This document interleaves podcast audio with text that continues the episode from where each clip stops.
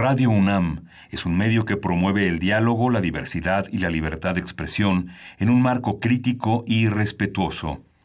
Los comentarios expresados a lo largo de su programación reflejan la opinión de quien los emite, mas no de la radiodifusora. Radio UNAM presenta Primer Movimiento. El mundo desde la universidad.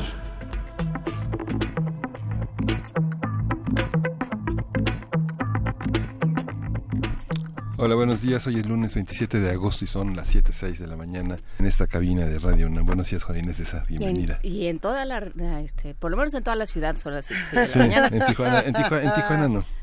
En Tijuana son ya las 9 de la mañana. Hay que hacer una banda de rock que se llame En Tijuana no. En Tijuana no. Querida jefa de información, Juana Inés de esa, te extrañamos mucho. Qué gusto que estés aquí de vuelta. Pues sí, ya, me dio mucho gusto hoy que sonó el despertador a las cuatro y media. Dije, ay, qué ilusión, qué bonito. Bueno, amanecemos con muchas noticias importantes. Creo que fue un fin de semana de mucha discusión, eh, más bien un inicio de fin de semana desde el viernes que nos fuimos de aquí. Empezaron toda clase de discusiones. Una de ellas, por supuesto, fue el anuncio de Andrés Manuel López Obrador de que eh, los soldados y la Marina no se van a retirar de las calles, por lo menos en un mediano plazo, debido a que la policía aún no está lista para eh, realizar las labores que tendrá que realizar eventualmente si el país sigue como sigue. Qué complicadísimo, qué espeluznante todo lo que ocurrió en redes sociales, todo lo que ocurrió en medios de comunicación, qué anuncio tan fuerte.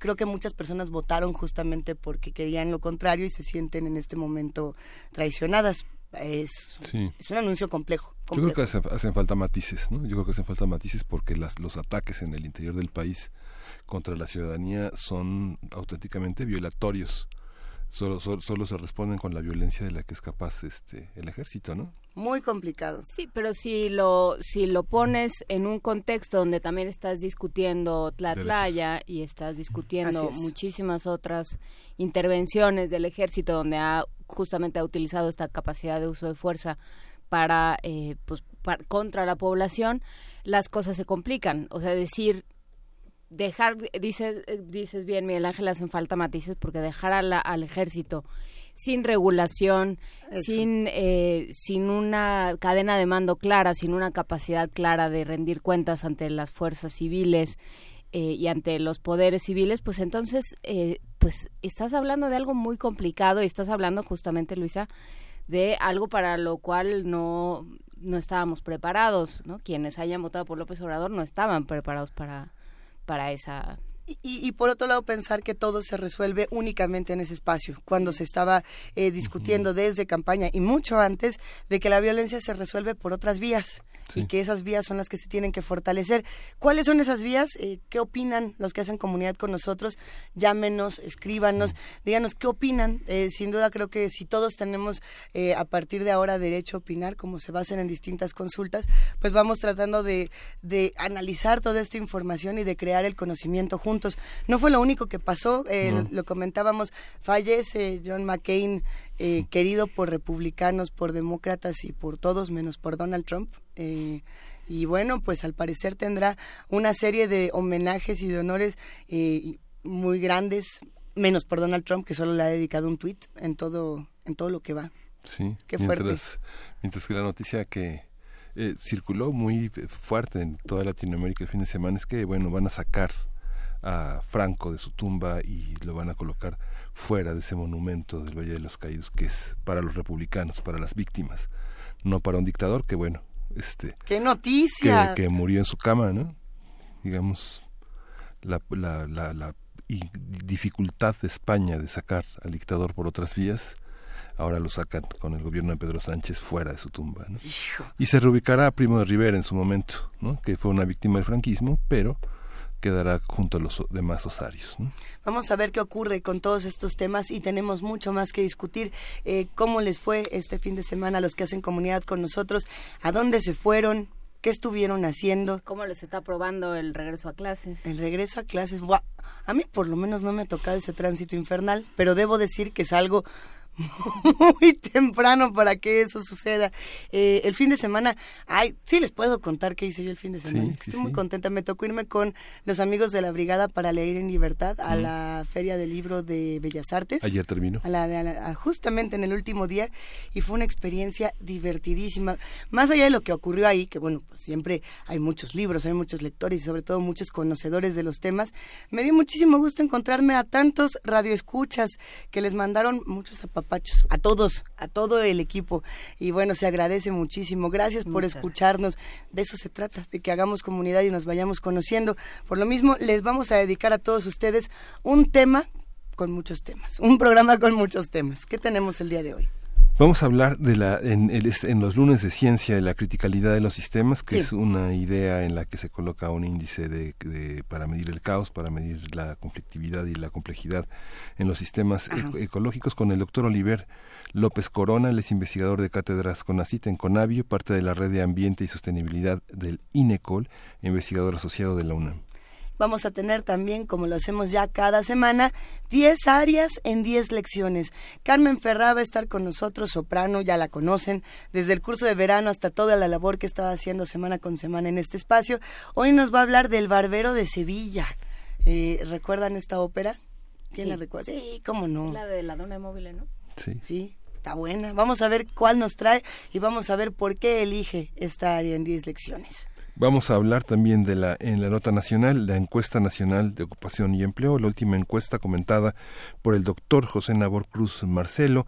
Él es doctor en economía investigador titular del Instituto de Investigaciones Económicas de la UNAM. En nuestra nota del día internacional, Trump y sus problemas. Anda con mucha bronca ese tal Donald Trump. Luego se le fue a morir John McCain. Se le muere.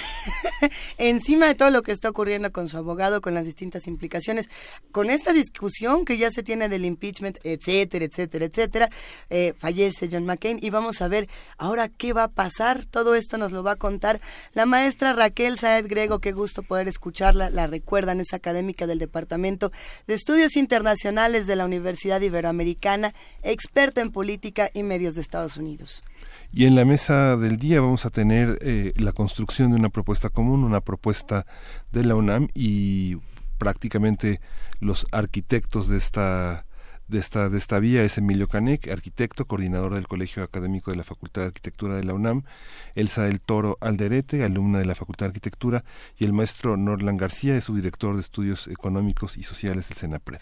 Quédense con nosotros. De 7 a 10 de la mañana está el equipo completo y nos da muchísimo gusto recibirlos en el 96.1 de FM, en el 860 de AM. Nos da todavía más gusto que ustedes nos reciban en la radio donde nos escuchen y por lo mismo les dedicamos música. ¿Qué vamos a escuchar? Vamos a escuchar Hercav de Gianluigi Travesi y Gianni Coscia, un clarinetista y un acordeonista clásicos de la música popular italiana y clásica también.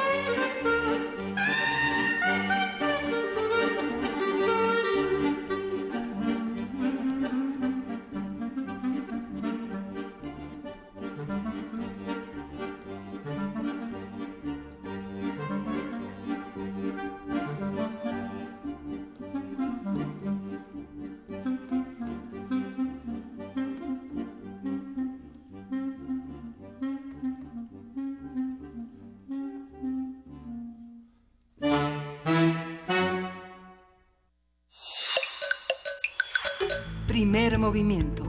Hacemos comunidad. Aquí estamos. Y si hubieran escuchado lo que estábamos diciendo. Qué barbaridad. Hijo, no, bueno, justo estábamos teniendo esta esta breve reflexión en lo que pasamos en nuestra mesa de arranque. Vas a decir tú que estábamos teniendo la breve reflexión. Sobre, el amor. Sobre el amor y sobre el Ah. tema que se discutió ayer en, en este espacio de la Brigada para Leer en Libertad, que por- tuvo con muchas mesas que hablaban de lo mismo y fue el cuerpo. Antes de que me tocara a mí estaban justamente Alberto Chimal y Raquel... Ay, se me fue el apellido de Raquel Castro. Castro. Eh, Raquel Castro eh, viene presentando este libro que ya presentó en este espacio, que además edita, eh, editaste tú, querida Juana Inés, eh, sobre las modificaciones corporales y qué hacemos con nuestro cuerpo. Y fue una plática genial. Bueno, todo el mundo estaba botada de la risa escuchando eh, si los implantes, si no los implantes, los tatuajes, eh, el, el hombre ilustrado de Bradbury, distintos personajes de la literatura y la reflexión final que quedaba. Después me tocó a mí llegar a hablar de, de horror corporal y de la historia del horror corporal en la literatura desde Mary Shelley hasta Clive Barker y todos los demás. Pero reflexionábamos, yo creo que en todas estas mesas, a quién le pertenece el cuerpo y si realmente estamos seguros de que nuestro cuerpo es nuestro y que tanto el, el culto al cuerpo que venía desde los griegos, Sí. cómo se vive ahora y quién lo controla. Hay un libro maravilloso de François Viño, que es el, este, el, el, eh, Le Corps Froid, ¿cómo se tra- ¿Cómo ¿El se cuerpo dice en fuego? ¿El cuerpo...? El cuerpo del horror. Ah, El cuerpo, del, horror. está publicado por el Fondo de Cultura Económica. Es un libro extraordinario, una historia de las mutilaciones, los arreglos, la medicina. Más a, más a la modificación o realmente al horror del cuerpo. La mutilación, el cuerpo del horror, el cuerpo del espanto, de la sorpresa, ¿no? El cuerpo del espanto, pues por ahí justamente uno de los grandes debates que se que se dio el día el día de ayer era qué tanto una modificación para bien o para mal nos acerca más a lo humano o nos aleja más de lo humano. Eh, si yo me concibo como un hombre y nazco en el cuerpo de una mujer, qué tanto una modificación eh, me, me regresa más a lo que yo considero de mi humanidad o me aleja de lo que los demás piensan que es eh, la humanidad o estas personas que consideran que ciertas mutilaciones, modificaciones los alejan o, se- o los, o los acercan a los modelos socialmente aceptados. Y bueno, fue interesantísimo ver sobre todo a los lectores qué opinaban. ¿no? Es una reflexión interesante la que hace Raquel. El libro se llama Cambiamos para ser más como somos, en la colección Caja Chica de, de eh, la Dirección General de Publicaciones de Conaculta, ya no es Conaculta, de la Secretaría de la Cultura. Secretaría de Cultura. Eh, y lo que, pues sí, lo que plantea es qué pasa eh, con el cuerpo, cómo me apropio de mi cuerpo a, eh, a través de modificaciones corporales y eso desata una, como dices Luisa, una discusión que tiene siglos de quién es el cuerpo, de quién es el cuerpo de los niños, por ejemplo, de quién es el cuerpo de las mujeres. Que ¿Qué también por ahí decíamos, ¿y de quién es el cuerpo de los padres? Porque cuando, los, cuando llegan los niños, los padres eh, dejan de ser, digamos, este humano independiente para volverse un mamífero protector, ¿no? Y pierden toda cualidad de propia humanidad o de individual- individualidad por cuidar Sí. al otro, ¿no? Ay, está re buena esa discusión. La tendremos otro día. Ojalá que regrese Raquel o que regrese Chimal. O ahí luego les cuento yo. O, o tantísimos expertos en estos temas que tienen mucho que contarles. Eh, hablando de estas cosas, nos vamos a nuestra mesa de arranque porque no quedarán decepcionados. Primer movimiento. Hacemos comunidad. Lunes de Ciencia. Recientemente un grupo internacional e interdisciplinario de científicos, entre los que participan investigadores mexicanos, presentó una novedosa propuesta para medir la salud de los ecosistemas. Se trata de un proyecto llamado Criticalidad del Sistema. Este proyecto recoge conceptos de la física teórica para crear un nuevo índice que permite medir la capacidad de distintos ecosistemas para responder al cambio de factores que impactan su biodiversidad y evaluar la sustentabilidad de los mismos.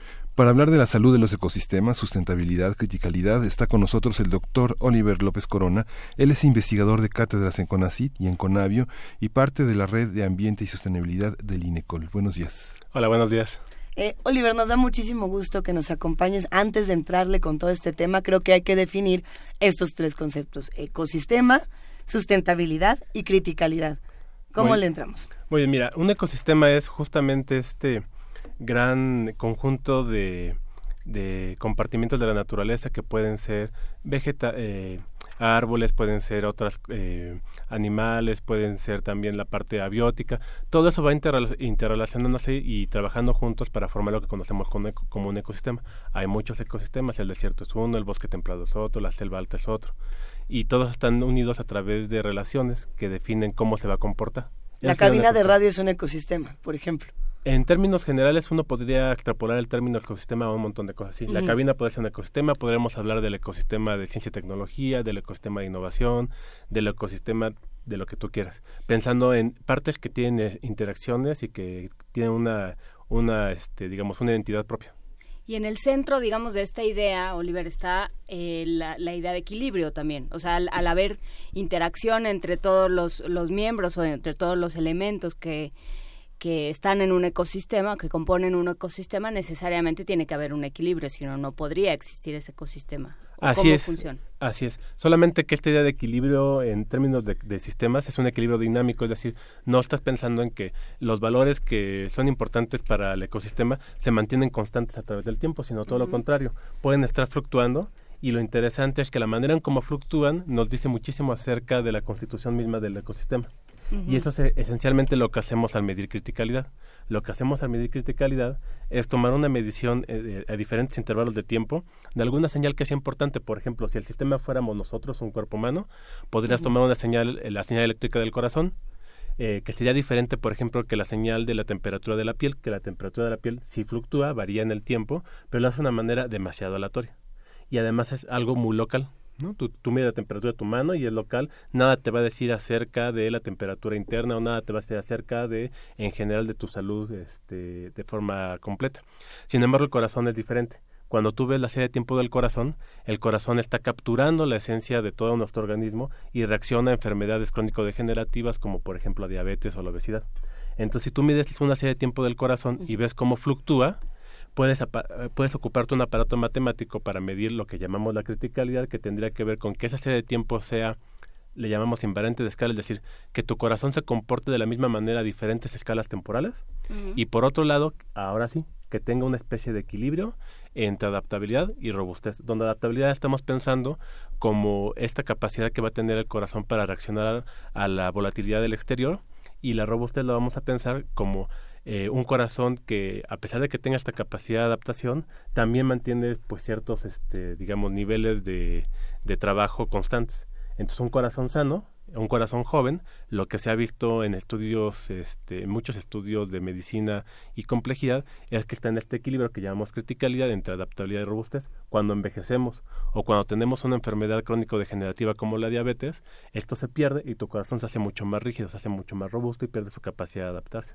Y en el caso de un ecosistema, no sé, la selva o eh, algo que nos suene más a, a ecosistema, el ecosistema marino, ¿Cómo, ¿Cuál es el corazón, digamos? ¿Qué, ¿Cuáles son los signos vitales? Claro. ¿Qué es lo que mides? Mira, en, la metáfora del cuerpo humano, en este caso te hablé del corazón, pero también se ha visto que esto funciona en presión arterial, esto funciona también en señal eléctrica del cerebro y demás. Entonces, la idea en el ecosistema es buscar alguna señal fisiológica ambiental. Entonces, en nuestro equipo de trabajo se le ocurrió a Alvia Ramírez, quien fue la autora principal del, del, del, del artículo, cuando estaba trabajando ya como postdoc en la UAM Xochimilco, que eso podría medirse a través de la respiración ecosistémica. La respiración ecosistémica es el intercambio gaseoso de CO2 y que involucra eh, la parte vegetativa, pero también involucra el suelo. Y el suelo es un elemento clave en todos los ecosistemas porque para que un suelo esté, eh, tenga la conformación que tiene, requiere de ciertos procesos biogeoquímicos, o sea, de ciertas características en términos de eh, el lugar en el que está sentado, el tipo de sustrato en el que se va a desarrollar, el clima, etcétera. De tal manera que el suelo ya es una componente que integra muchas escalas temporales y muchas escalas este, espaciales. A ver, cuando hablamos de respiración ecosistémica, estamos hablando de la cantidad de CO2 que se puede captar y que se puede transformar en oxígeno. Así es. ¿O Eso lo, ambas. Eh, eso lo pueden hacer las plantas y lo puede hacer, por ejemplo, la, el microbioma del suelo. Hay muchas bacterias en el suelo que hacen procesos de intercambio gaseoso. Entonces, la gente pone torres que miden flujos de CO2 y lo, eso lo hacen a cada media hora. Hay una red internacional que hace justamente eso, que se llama Meriflux, y de ahí tomamos nuestros datos para, para hacer este estudio. Eh, muchos de, los que nos escuchan, el auditorio eh, probablemente entienden muchas de estas cosas porque eh, son universitarios, etcétera, pero habrá muchos que nos escuchan que van a decir respiración del cual, límites de que, si tuviéramos que poner un ejemplo, digamos, que simplifique para llegar todos juntos a este mismo punto del conocimiento, ¿cómo, cómo lo diríamos? Para los que dijimos, a ver, ¿y, esto cómo lo hacemos? Mira, la metáfora sería la misma. Si el ecosistema fuera un cuerpo humano, sería como ponerte una mascarilla que detecta cuánto respiras. Así. Así tal cual. Es, eso es justamente lo que hacemos y lo que y la idea sería medirlo a través del tiempo y ver cómo cómo va cambiando la manera en que lo haces. Y no se hacía antes es algo novedoso es algo que indica cosas que son que estaban en el orden de la predicción exactamente. de lo aleatorio ¿no? exactamente. La idea es que estos estudios en salud humana eh, bueno pues sí ya tendrán unos 10 o 15 años.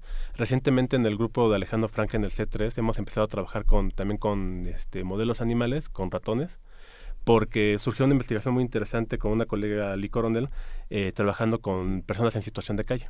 Y lo que se vio es que las personas en situación de calle teníamos la idea de que tenían un proceso de envejecimiento prematuro mm. y que entonces se tendría que ver reflejado en su señal del corazón. Eh, y sí, se vio reflejado, pero curiosamente se vio reflejado hacia el lado contrario, hacia la aleatoriedad dijimos, bueno, esto puede haber sido algo muy extraño. Entonces se hizo un experimento con ratones que está avanzando, en donde hicimos ratones en situación de calle, es decir, que tiene mucha aleatoriedad cuando se les da de comer, cuando se les deja dormir y demás, y también presentan lo mismo. Entonces, viendo que ya la idea de criticalidad se aplicaba tanto a humanos como a animales, dijimos que el paso natural era pues, cambiar de escala. Entonces, de escalas muy pequeñas de individuos, de animales individuos, a escala de interacciones y ahí fue cuando pensamos eh, este, en llevarlos a los ecosistemas. Y de hecho, Alejandro y este, Juan Toledo, que también está en este artículo, tienen otro trabajo en donde hablan justamente la pérdida de criticalidad planetaria analizando series de tiempo de clima. Entonces, estamos pensando justamente que la criticalidad puede ser un gran concepto unificador de estos que pueden realmente abrir como nuevos campos de investigación en donde puedes definir salud animal, humana, ecosistémica e inclusive llegar a salud planetaria. Eso eh, es interesantísimo. ¿Cómo podemos determinar, por ejemplo, en los ecosistemas eh, con este tipo de, estudios que están bien? ¿Y para qué nos va a servir también decir, este está muy mal, ¿no? Pues justamente, mira, esa es, la idea del estudio a largo plazo, eh, el generar información que sea útil para tomar decisiones, ¿no? Por dos razones. Una es que la Constitución mexicana y la de muchos países salvaguardan nuestro derecho a medio ambiente sano. De hecho, nosotros parte de nuestra de nuestro trabajo tiene que ver con impulsar la idea de incorporar la dimensión ambiental en la medición de pobreza multidimensional. La medición de pobreza multidimensional, como se hace aquí en México, tiene que ver con un esquema de derechos. Tu derecho al, tu derecho al trabajo, tu derecho a la educación, a la salud. El derecho a, un medio ambiente sano también tendrá que estar considerado ahí, porque de otra manera se hacen círculos viciosos en donde para combatir la pobreza se puede hacer a costa del medio ambiente. Pero, ¿cómo medimos la salud del medio ambiente? Entonces nuestra propuesta es que justamente con criticalidad se puede medir la salud del medio ambiente, la salud de los ecosistemas y entonces eso va a reportar el estado de los mismos para poder tomar decisiones.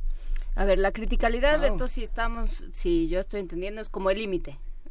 Es como, como un como un rango de, de, trabajo que tiene el ecosistema que está entre adaptabilidad y robustez.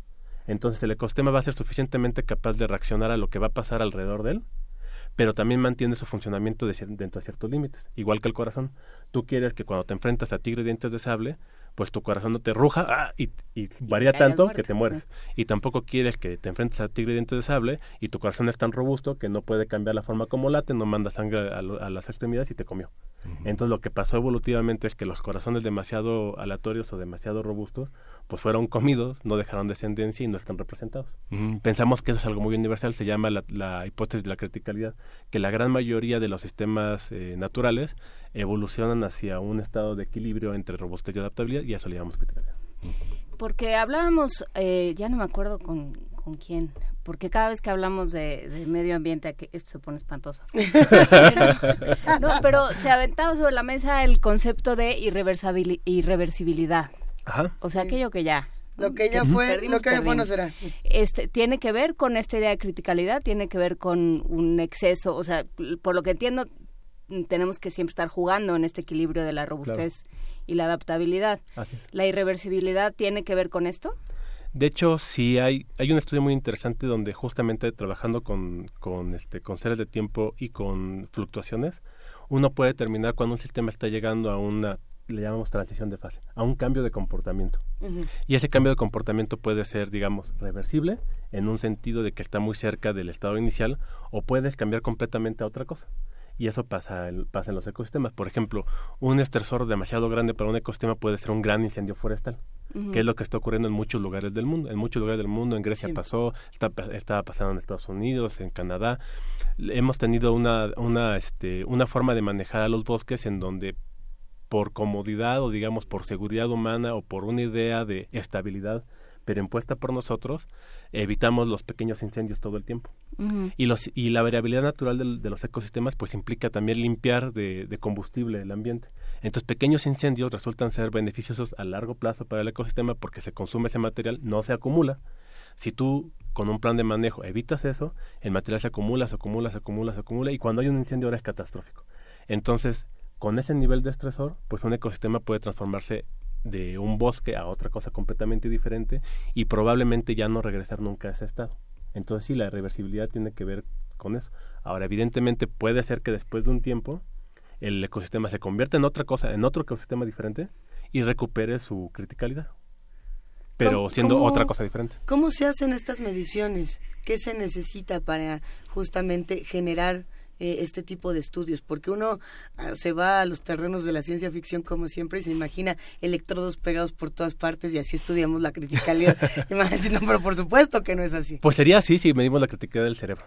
Hay, ah, hay toda una línea muy interesante de criticalidad en el cerebro y se piensa exactamente lo mismo que un cerebro sano y que está funcionando bien está en criticalidad y cuando pasan cosas extrañas, entonces cambia la forma en que fluctúa. De hecho, tenemos un trabajo que está avanzando para tratar de generar lo que llamamos alertas tempranas en señales eléctricas del cerebro para pacientes que tienen este ataques epilépticos. La idea es que si de pronto empieza a cambiar la manera en cómo fluctúa el sistema, puede ser un aviso. No es una predicción, no te puede decir, dentro de tres días a las cuatro de la tarde vas a... No, pero a lo mejor sí, se puede ver, si tuvieras un reloj que te está tomando esto en tiempo real, te podría dar una alerta de que en diez minutos tienes una probabilidad de tanto de tener un ataque, ¿no? Para que puedas detenerte, hacer cosas por el estilo. Entonces, necesitas un monitoreo en tiempo real y lo que se hace para respiración ecosistémica es ponerle una mascarilla al ecosistema, que es una torre que tiene sensores y que puede detectar moléculas de CO2, lo va midiendo el tiempo, en general lo van haciendo cada media hora y ya, listo. Si tú tienes una de estas torres y la mantienes trabajando, puedes hacer ese tipo de mediciones. ¿Por qué es tan importante el CO2 para medir estas cosas? No es que el CO2 tal cual sea tan importante. De hecho, eh, lamentablemente México tiene dos de estas torres y o no están funcionando o no tenían suficientes datos, entonces no entraron en el estudio. Eh, puede ser cualquier señal fisiológica, ¿no? La que sea, la, la, que esté a tu alcance. En este caso, ahora para México, lo que queremos empezar a hacer es trabajar con el, con los datos del Sistema Nacional de Monitoreo de la Biodiversidad, que están levantando información de, em, este, de presencia de animales con fototrampas, cámaras que eh, cuando ven movimiento disparan, pero también tienen una red de sensores bioacústicos. Entonces la idea detrás de eso es que cuando un animal produce sonido, tiene que convertir parte de su metabolismo eh, individual energía acústica. Y ese metabolismo de ese individuo es parte del metabolismo ecosistémico. Entonces, si tú mides una serie de tiempo bioacústica, estás midiendo de cierta manera eh, una serie de tiempo del metabolismo ecosistémico. Entonces, no necesariamente tiene que ser respiración, puede ser señales bioacústicas. Y analizando las señales bioacústicas podremos determinar lo mismo. Hay que decir que el C3 al cual todos nos referimos como si como si lo conociéramos, es el Centro de Ciencias de la Complejidad, el que está junto al Centro Cultural Universitario, ese eh, edificio nuevo. Gracias. Eh, y bueno, que ya ni está nuevo, pero que nos sigue sonando nuevo.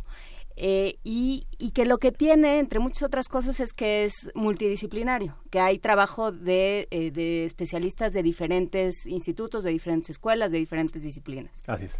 Eh, en este tipo de trabajo, por ejemplo, ¿qué, ¿cuáles son las, los saberes que se conjuntan? ¿Qué especialidades tiene cada uno? Pues mira, este, instituto de hecho trabaja desde hace bastante tiempo con Conavio en, en, un, en, un, sistema que se llama Species, que desarrolló Chris Stephens y, Raúl Sierra, en donde hacen modelación de nicho. ¿No? Una, una, forma muy interesante de hacer modelación de nicho. Entonces, a veces el CETES trabaja con instituciones del gobierno, eh, también trabaja con otras instituciones, y en términos de, de, este, de líneas de investigación o de campos del conocimiento, pues hay antropólogos, hay historiadores, hay economistas, hay físicos como yo, hay biólogos, eh, hay, hay varios, este, digamos, proyectos como grandes... Eh, que conjugan a diferentes investigadores. Hay un proyecto muy grande que tiene que ver con diabetes, uno que tiene que ver con obesidad, uno que tiene que ver con microbioma y en, el que yo estoy involucrado que tiene que ver con series de tiempo y alertas tempranas. Entonces te puedo decir que, pues en esencia, están representadas la mayor cantidad de campos de conocimiento y quisiéramos que estuvieran todos. Nada más que en la teoría suena muy bien hacer multidisciplina, ya en la práctica seguimos cargando con formas de hacer las cosas y con cotos de poder y con formas diferentes de ver el mundo y entonces ya en, la, eh, digamos, ya en la puesta en práctica resulta ser complicado el, el establecer verdaderas colaboraciones. Pero la idea es esa. No, pues la idea tendría que ser esa a todos los niveles del trabajo universitario pero por ejemplo desde la física o sea tú hablas del corazón y hablas de CO2 y hablas de una serie de cosas que no tendrían estrictamente que ver con la física. Cómo se desarrolla cómo cómo desarrollar saberes cómo cómo ver una serie de tiempo y aplicarla a un pedazo de terreno te refieres a la transversalidad no, no sé. Me refiero a la transversalidad. Pues mira, lo que, lo que pasa es que nos enseñan física y como, nos enseñan matemáticas muy mal, ¿no? Entonces tenemos una idea de la física demasiado restringida, que estamos... Puro tiro, parabólico. ¿no? iba a decir exactamente ese ejemplo. Y no, en realidad la física pues tiene mucho más que ver con el estudio de las mediciones de todas las cosas que se dejen medir, ¿no? Galileo decía que hay que medir todo lo que se puede medir y lo que no se puede medir hay que hacerlo medible. Y eso es lo que hace la física. Entonces, como pasa en matemáticas, uno, uno, uno encuentra que las herramientas que uno construye para un tipo de fenómeno pueden servir para analizar varios más porque la naturaleza en este sentido también es bastante eh, optimiza los procesos. Entonces hay conjuntos de procesos que se parecen en animales en personas en ecosistemas en los planetas empiezan a ser patrones universales. De hecho esencialmente esos son las leyes de la física patrones ¿no? que reconocemos y entonces podemos aplicar en un ámbito o en otro de hecho, para, decir, para decírtelo muy rápido, la misma matemática, la matemática, no la, no la fenomenología, la matemática de la mecánica cuántica se puede aplicar a teoría de juegos, por ejemplo. La, la matemática de la termodinámica es la misma que la termo, que la ecología se pueden mapear una a otra. Entonces este tipo de, de, este, de equivalencias en, en cómo uno encuentra patrones la hace muy universal. Entonces aunque suena raro no es tan extraño.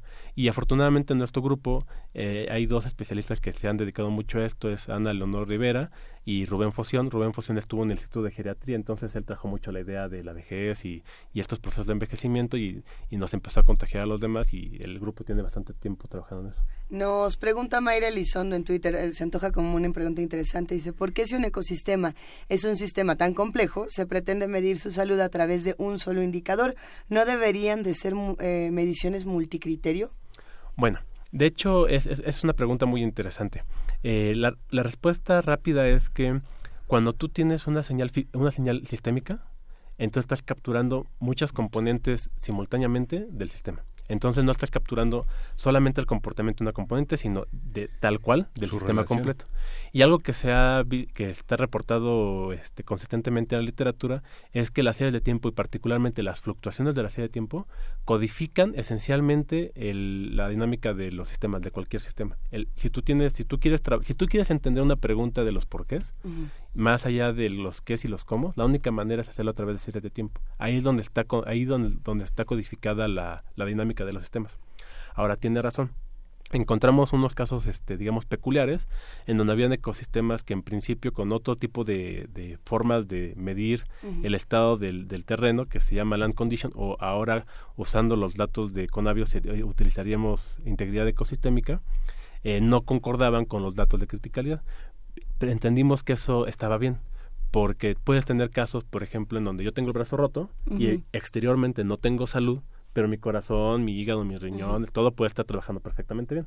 Ahora puedo tener al revés. Puedo ser un deportista de alto rendimiento, un corredor de 100 metros, que exteriormente soy así la manifestación de salud, pero llego a la carrera y hay algo que se conoce como el síndrome de infarto este, eh, fulminante, fulminante y cae muerto porque exteriormente todo está bien, pero interiormente el corazón funciona mal.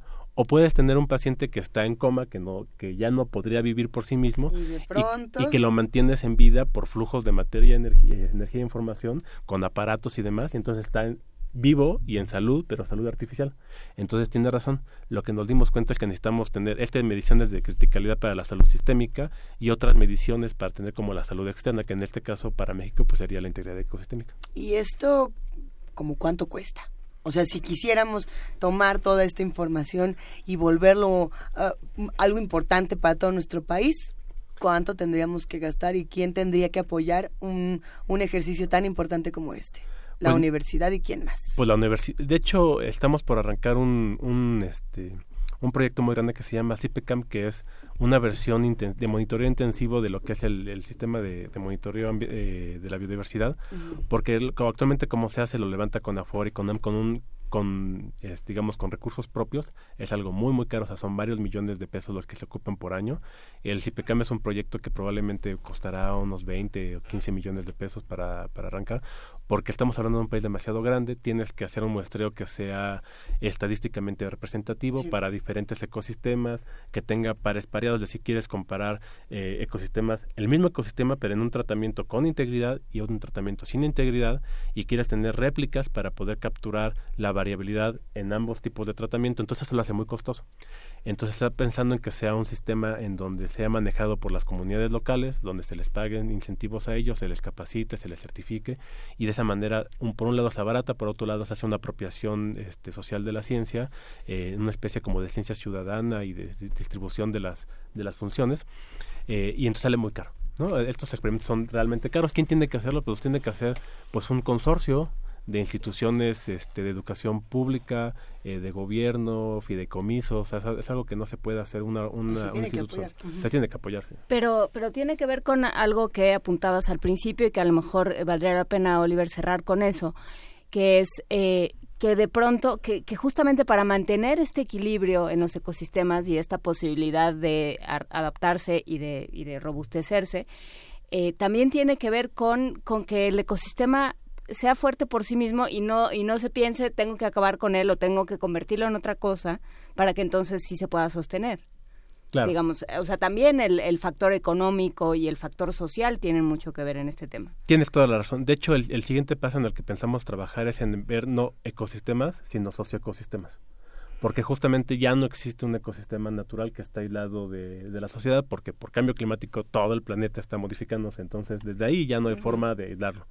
Entonces sí, efectivamente, y la manera, de, hecho, algo que hemos estado este, apuntando desde hace bastante tiempo en Conavio y en el C3 es que la biodiversidad y la conservación son una palanca de desarrollo.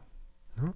Eh, por ejemplo, ahora hay un trabajo muy interesante de, del, patrimonio de la cocina mexicana, que es un patrimonio intangible de la humanidad, y esa cocina mexicana tradicional no puede existir si los insumos, que los insumos muchos provienen de la biodiversidad.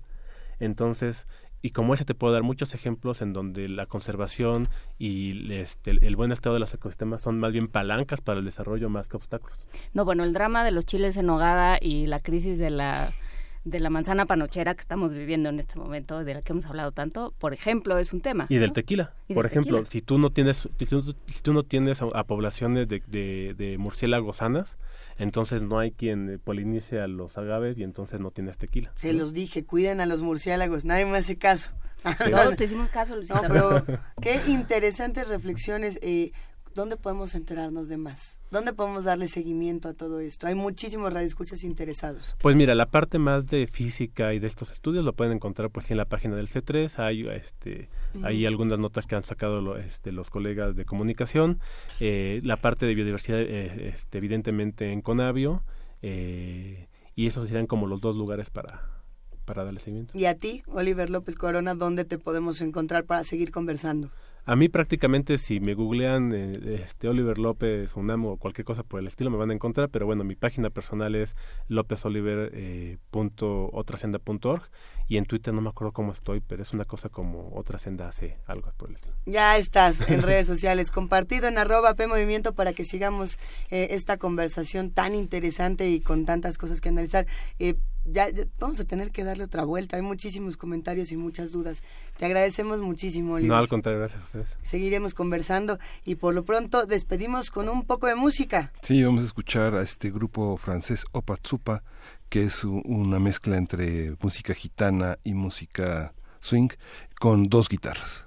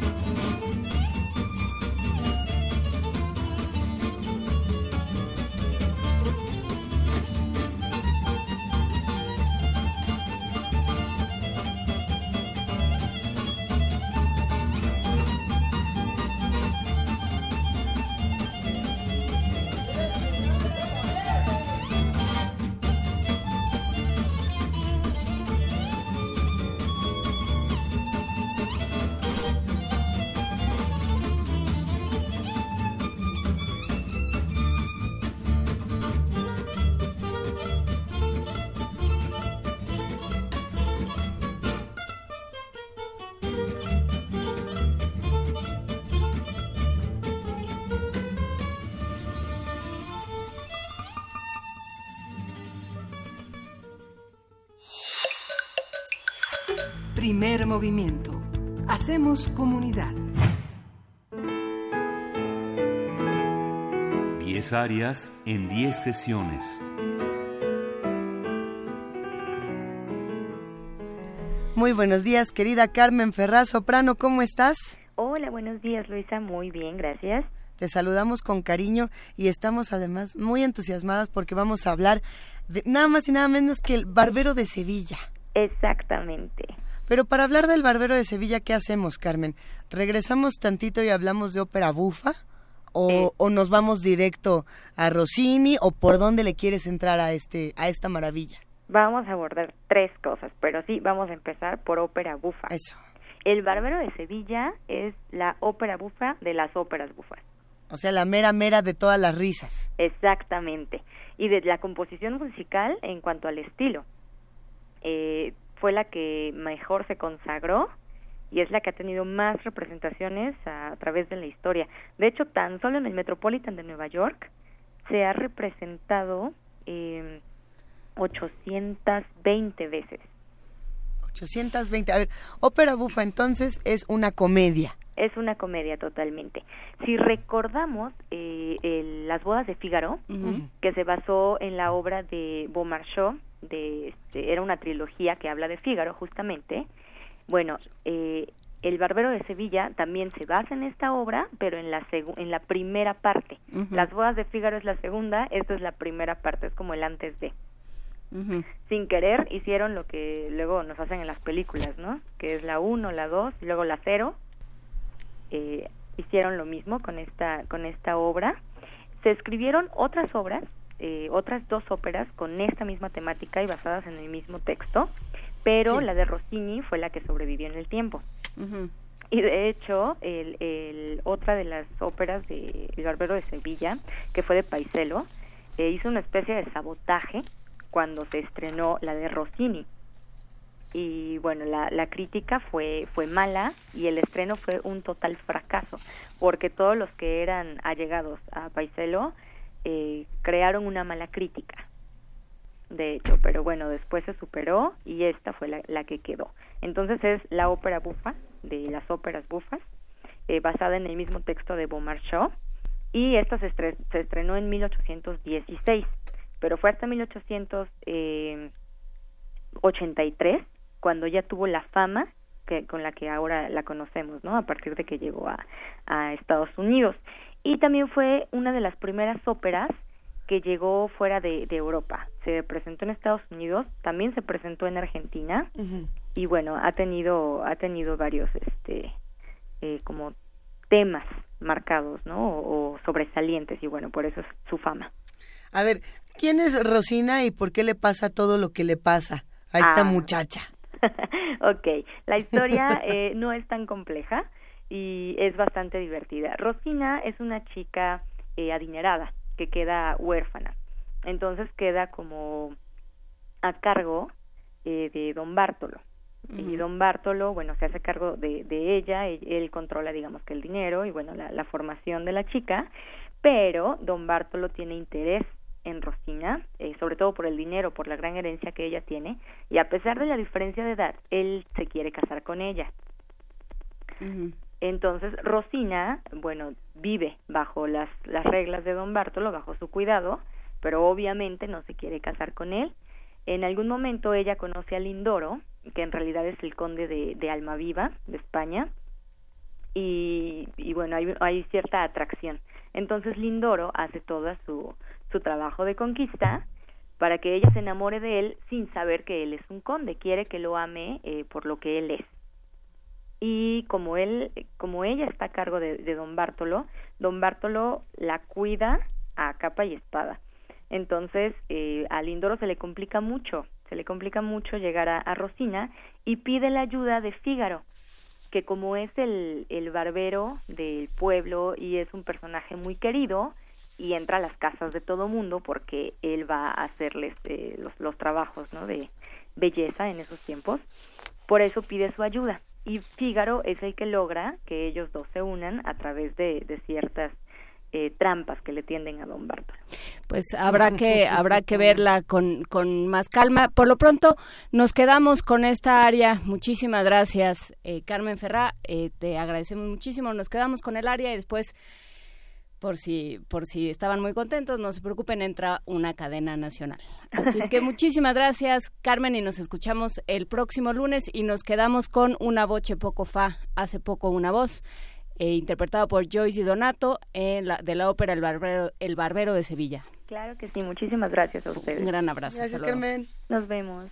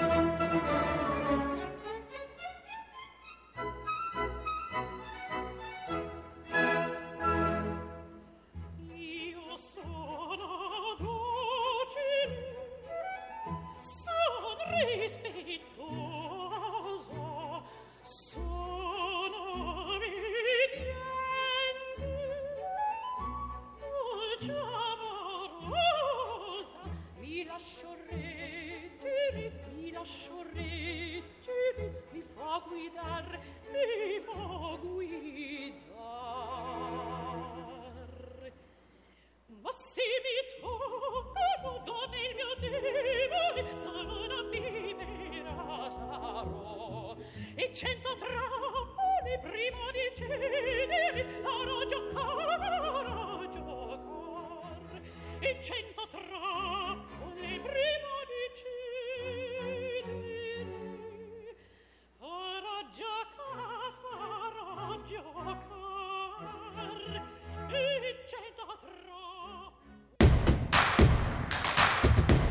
Queremos escucharte. Llámanos al 55 36 43 39 y al 55 36 89 89. Primer movimiento. Hacemos comunidad.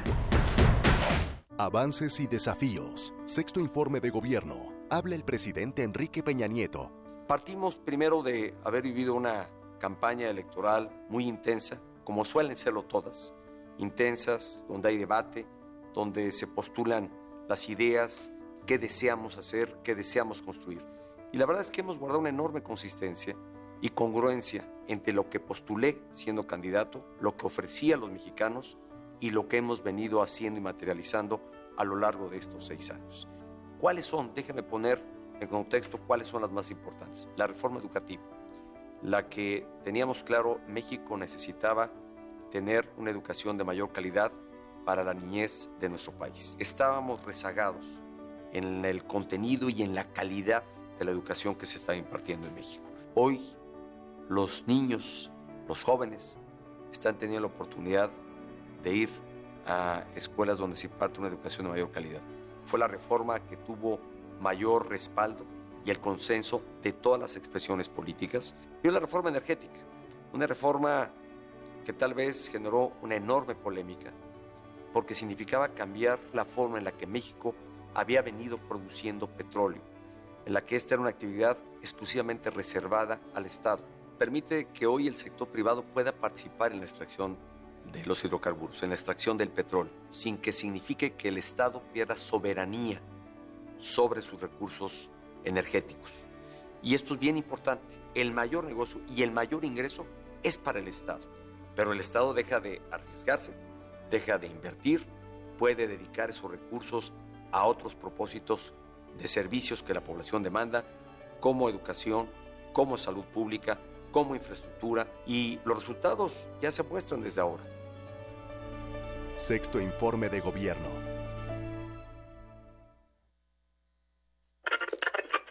La radio puede ser un aparato que enciendes o apagas ser una plataforma cultural enteramente a tu disposición. Tú escoges. Ahora ya puedes descargar la aplicación móvil oficial de Radio UNAM en tu celular. Programación en vivo en AM y FM. Acceso al podcast de nuestros programas. Notificaciones de los eventos en la sala Julián Carrillo. Y la programación completa de Radio UNAM. Búscala como Radio UNAM Oficial desde Play Store para Android o en iTunes y App Store para iOS. Radio UNAM Oficial. Experiencia sonora de bolsillo.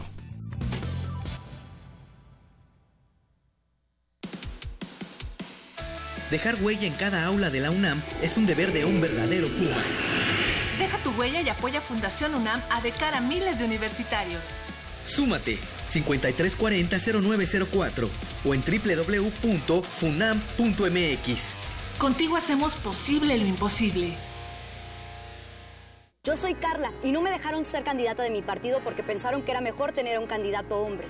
Soy Jimena, fui candidata a alcaldesa y no estoy conforme con el resultado de la elección. Yo soy Alfonso, presenté mi proyecto para la consulta de presupuesto participativo. Creo que cumplió con los requisitos y no fue considerado. En todos estos casos, el Tribunal Electoral de la Ciudad de México analiza, indica quién tiene la razón y protege sus derechos. Tribunal Electoral de la Ciudad de México. De principio a fin, justicia en tu elección.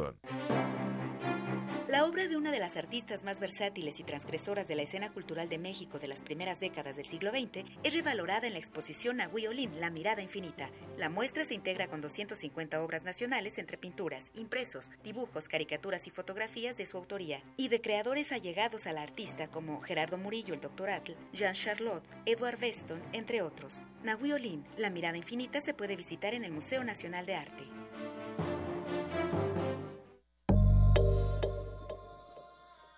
¿Cómo distribuir los recursos del sector salud para que incluso los más pobres puedan acceder a ellos?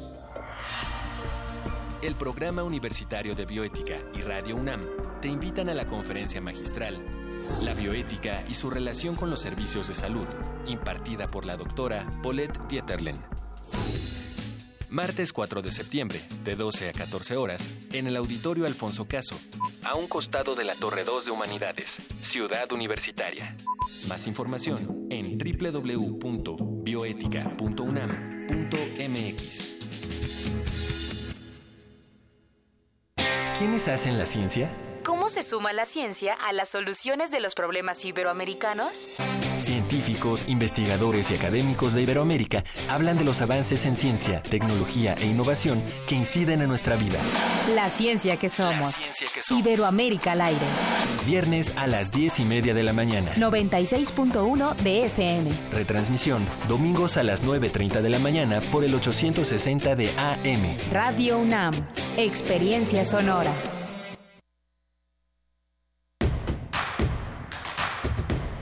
Síguenos en redes sociales. Encuéntranos en Facebook como Primer Movimiento y en Twitter como arroba PMovimiento. Hagamos comunidad.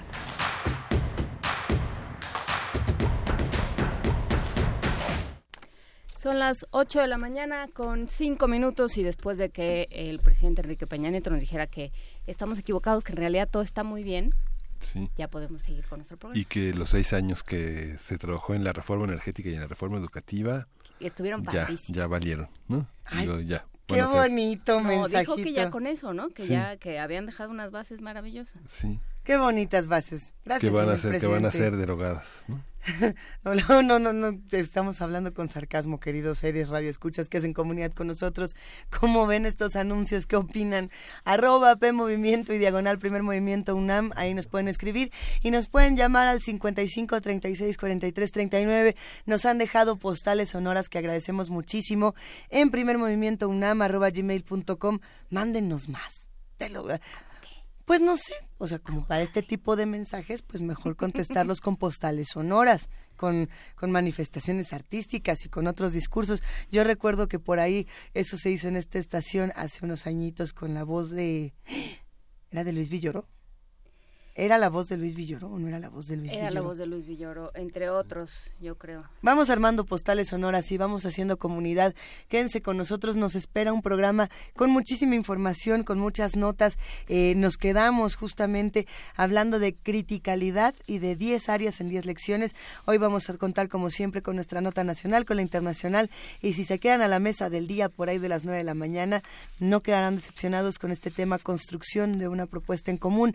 Eh, nos vamos directo a nuestra nota nacional y seguimos conversando. Primer movimiento. Hacemos comunidad. Nota nacional. El Instituto Nacional de Estadística, Geografía e Informática, el INEGI, presentó los resultados de la Encuesta Nacional de Ocupación y Empleo del segundo trimestre abril-junio de 2018. De acuerdo con el informe, la población desocupada fue de 1.9 millones de personas, equivalente al 3.3%, misma tasa que la del trimestre anterior. La población, la población subocupada, es decir, la población ocupada que tiene la necesidad y disponibilidad de ofertar más tiempo de trabajo de lo que su ocupación actual le demanda, llegó a 3.8 millones de personas, equivalente al 7%. Ahora bien, la población ocupada informal, así le llaman, agrupa todas las modalidades de empleo informal, sector informal, trabajo doméstico remunerado de los hogares, trabajo agropecuario no protegido y trabajadores subordinados que aunque trabajan en unidades económicas formales, lo hacen en modalidades fuera de la seguridad social. ¿Le suena? A mí no, digo sí. este sector poblacional sumó 30.5% de millones de personas, equivalente al 56.9%. Habrá que hacer una serie de preguntas, eh, a ver si las podemos plantear sobre esta mesa, para que sepamos a, a cuál pertenecemos. A veces creemos que estamos en uno y estamos en otro. Se revela así que la tasa de informalidad laboral subió 0.1 punto porcentual en el segundo trimestre de 2018 con relación al trimestre anterior. Esta mañana vamos a conversar sobre la encuesta nacional de ocupación y empleo con José Nabor Cruz Marcelo, doctor en economía, investigador titular de, en el Instituto de Investigaciones Económicas de la UNAM. Buenos días, eh, doctor José Nabor. Muy buenos días. ¿Qué aspectos significativos hay en esta encuesta que no teníamos en las de los trimestres anteriores de 2017? ¿Se refleja una, un final de sexenio, un final, un rezago en la parte económica? Bueno, hay dos versiones que podemos obtener de esta encuesta. La primera es que seguimos manifestándonos como una economía con una baja tasa de desempleo. Sin embargo, esta tasa ha sido eh, desde el gremio de los economistas un tanto criticada porque manifiesta mm, básicamente eh, una proporción de desempleo que tal vez no esté reflejando la realidad económica del país.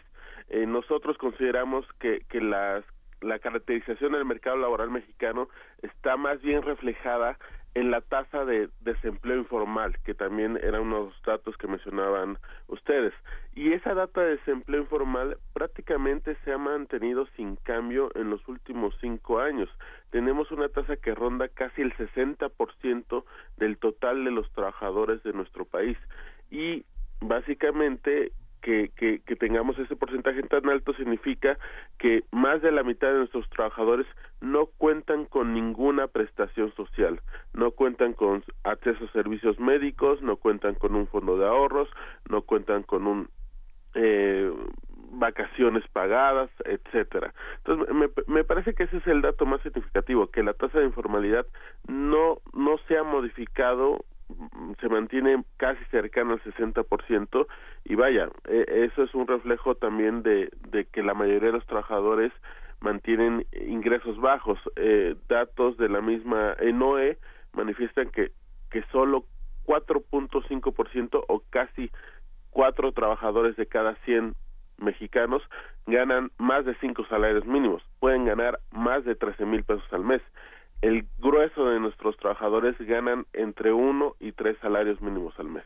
Esta, esta, esta, esta parte de la economía informal eh, podría pensarse también que es una es parte de una cultura de una de un empresariado que se resiste a pagar prestaciones eh, que el, o que la gente prefiere acepta contratos más, eh, menos menos ventajosos con tal de ganar más tener más liquidez me, me parece que es la primera eh, la primera idea que manifiestas es la que más se acerca a la realidad, porque eh, desafortunadamente tenemos desde la última reforma laboral tenemos un esquema de contratación outsourcing que si bien en las cifras oficiales está asociando como generación de empleo, pues desafortunadamente este outsourcing se manifiesta en contratos temporales, no no de largo plazo, ni siquiera de planta, y que es parte de esta precarización del mercado laboral. Eh, indudablemente las personas sean formales o informales, les gustaría tener mayores ingresos o ingresos que reflejaran su productividad, pero este no es el caso de la economía mexicana. También tenemos, hay que tener en cuenta que del total de los trabajadores mexicanos, 67% manifiesta tener alguna relación laboral contractual, pero de ese 67%, si descomponemos la cifra, 30% manifiesta tener un contrato laboral por escrito. Entonces, del 100% de trabajadores mexicanos, solamente el 30% tiene un contrato por escrito que refleja la contratación y eh, el pago de la remuneración mensual. 37% el que sí manifiesta tener una relación laboral manifiesta no tener un contrato. Entonces, eso también refleja esta parte eh, que mencionaba sobre eh, la clase empresarial que pues prefiere tener relaciones laborales sin contrato firmado por escrito y es verdaderamente muy baja la cifra de los trabajadores que sí manifiestan tener un contrato por escrito. El outsourcing es una es una ¿dónde nos situaríamos esto que decía Luisa? ¿Dónde dónde en realidad estamos? Si uno trabaja por outsourcing con un contrato mensual, uno está dentro de la de, la, de, de lo legal, de lo estable del otro lado del 40%? Sí, sí de lo legal, pero desafortunadamente dentro del empleo, si no cuenta con prestaciones sociales, que muy probablemente así sea, eh, se encuentra uno en la tasa de empleo informal. Es prácticamente 57, 58% de los trabajadores se encuentran ahí, el resto, pues la mayoría, 30, 35%, pues sí cuentan con un empleo de base, con un empleo con un contrato eh, de largo plazo, pero y que afortunadamente se encuentran con alguna alguna prestación social, porque también eh, esa esa tasa de informalidad es prácticamente descarta a cualquier trabajador que tenga una prestación social. El resto manifiesta tener alguna, puede tener sí acceso a servicios médicos, pero no un fondo de ahorros o eh, sí un fondo de ahorros, pero no acceso a servicios médicos o vacaciones pagadas o alguna prestación social. Entonces, prácticamente me parece que, que el dato que refleja aún más cómo ha venido cayendo eh, las remuneraciones y la ha aumentado la precarización de nuestro mercado laboral e, es el del grupo de trabajadores que puede ganar a más de cinco salarios mínimos diarios mensuales. ¿Por qué? Porque prácticamente en 2005, que es cuando se empieza a publicar la ENOE y se empieza a publicar este dato, era casi 12% de los trabajadores eh, ganaban más de cinco salarios mínimos al mes. Ese dato ahora es de 4.5%. O sea, en 13 años se ha contraído más de la mitad ese esa participación porcentual y solamente 4.5% de los trabajadores del total de los trabajadores puede ganar más de cinco salarios mínimos. Entonces me, me parece que ese es un reflejo también de cómo se han ido perdiendo las remuneraciones, eh, eh, aunque ha habido en los últimos dos años un intento por incrementar el salario mínimo, en términos reales también pues el poder adquisitivo ha venido a la baja eh, en, estos últimos casi 15 años. Doctor eh, Cruz Marcelo, platicábamos al principio del programa eh, con un físico sobre ecosistemas y sobre cómo medir la salud y la capacidad de adaptación y de robustez de, las, de los ecosistemas. Y un poco así funciona el Estado y así funciona una sociedad. Pensemos, ¿qué pasa cuando eh, por ejemplo, se, se retiran las posibilidades de acceder a un sistema de salud a una gran parte de la población. ¿Qué va a pasar cuando esa población se enferme, cuando esa población envejezca, cuando esa población ya no pueda producir? Digamos, ¿en manos de quién va a caer su, su bienestar? Porque ahí es, eso es lo que estamos viendo, que justamente con esta precariedad lo que viene es... Eh, que, los trabajadores dejan de ser responsabilidad de nadie y si no se hacen cargo de sí mismos, nadie se hará cargo de ellos o, o, eso es por lo menos eh, el terror de, quienes vivimos en la informalidad porque no nos dejan más remedio. ¿Qué, qué hacemos con esto? ¿Qué, ¿Qué, le pasa a una sociedad? ¿Cuál es, cuál es la, la experiencia y la evidencia que tenemos? Bueno, eh, varios puntos en, tu comentario. En el primero, sí, desafortunadamente México cada día que, que pasa está perdiendo el bono demográfico. la, la población lentamente estamos empezando a tener la trayectoria de envejecimiento y, y esa bomba de tiempo va a explotar hacia 2040, 2045 cuando tengamos que el mayor porcentaje de nuestra población va a tener más de 55, 60 años y no va a tener los elementos para tener una pensión digna. Aquí hay un gran problema porque dado la última reforma, las últimas reformas laborales en el cual se le da efectivamente la responsabilidad a los trabajadores de tomar parte de sus ingresos y ahorrarlos, tenemos también que tener en cuenta que en nuestro país prácticamente menos de la mitad de los hogares pueden ahorrar de acuerdo a las encuestas de ingreso gasto de los hogares. Entonces, si en primer lugar tenemos que menos de la mitad de los hogares tienen la posibilidad, no es porque no quieran, sino no tienen la posibilidad debido a los bajos ingresos que perciben esos hogares, pues indudablemente vamos a tener una trayectoria de nulo ahorro de aquí hacia 20 o 30 años. En segundo lugar, me parece que la única posibilidad o las pocas posibilidades que tenemos al día de hoy de que esa bomba de tiempo se desactive es verdaderamente replantear el mercado laboral mexicano y empezar a crear trabajos con mayores remuneraciones, pero que también de manera obligatoria tengan estos esquemas de protección social y yo pondré en primerísimo lugar el tema de las pensiones. Eh, no es un evidentemente un cambio que se pueda dar en tres años, seis años, diez años, pero deberíamos ya de plantearnos como sociedad sí establecer este, estos mecanismos de trabajo, porque si no, lo que vamos a ver es un, escenario muy diferente al que al día de hoy tenemos en Europa, que sí hay algunos economías con eh, ya la población muy grande, pero que afortunadamente ellos sí tuvieron esquemas de protección social y de pensiones que le permiten a estos trabajadores y a esas economías subsistir dado los grandes flujos de ahorros y de pensiones que acumularon en los últimos 30 años, cosa que no está ocurriendo en nuestro país.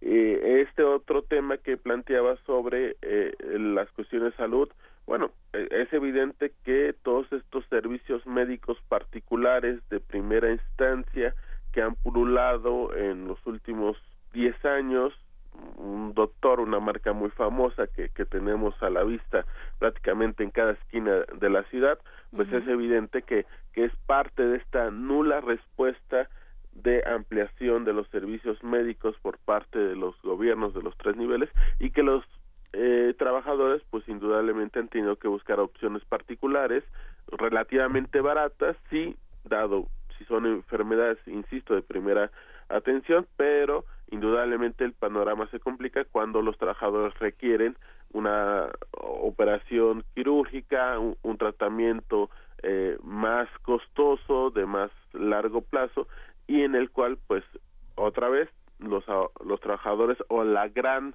proporción de los trabajadores mexicanos pues no cuenta con los recursos para poder solventar un tratamiento médico de mediano y largo plazo. Entonces, sí, estamos eh, en un escenario bastante complicado.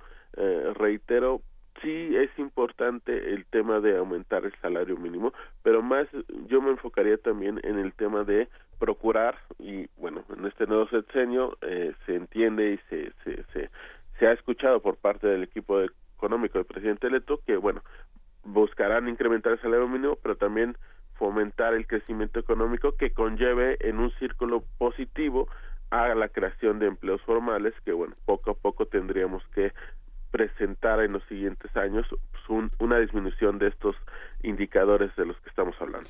¿Y cuáles son eh, los, los incentivos, digamos, cómo eh, por grado o por fuerza, porque no es, eh, no, no hay empresas malignas que no quieran darle formalidad a sus, a, a, sus trabajadores, digamos todas, la, la, universidad desde la cual estamos transmitiendo, muchas otras universidades en el país, muchísimas eh, instancias gubernamentales están en este régimen. Entonces, y así están sosteniendo sus nóminas. Entonces, eh, ¿cómo, ¿cómo variar esto? ¿Cómo eh, pensar otro modelo que dé incentivos para la formalidad. ¿Cómo, cómo se hace esto? Porque llegamos aquí eh, por una serie de, supongo yo, malas decisiones. ¿Cómo las revertimos? Bueno, sí, así como hay empresas que tratan y procuran que sus trabajadores se encuentren en la formalidad o cuenten con elementos de protección social, eh, desafortunadamente hay algunas empresas y algunos rubros en los cuales no se contempla esto. ¿Y con qué me basa esta información? Pues el mismo INEGI desde el 2008 empieza al darse cuenta que hay otro sector más allá del agrícola, industrial y servicios que empieza a acaparar eh, ciertos niveles de producción del Producto Interno Bruto mexicano, empieza a contabilizar eh, el sector informal de la economía. Crea una subcuenta satélite que, bueno, eh, eh, en el INEGI, más allá de las cuentas nacionales, que es el esquema por el cual contabiliza la producción nacional, hay subcuentas de turismo, crea esta subcuenta del sector informal y nos reporta desde el 2009 que el sector informal mexicano, todas las actividades que tienen que ver con el área informal, prácticamente representan el 24% del total del Producto Interno Bruto. Entonces, que de entrada, que en tu economía nacional un cuarto de tu economía esté inmersa y tenga que ver con el sector informal, pues ya representa un gran problema.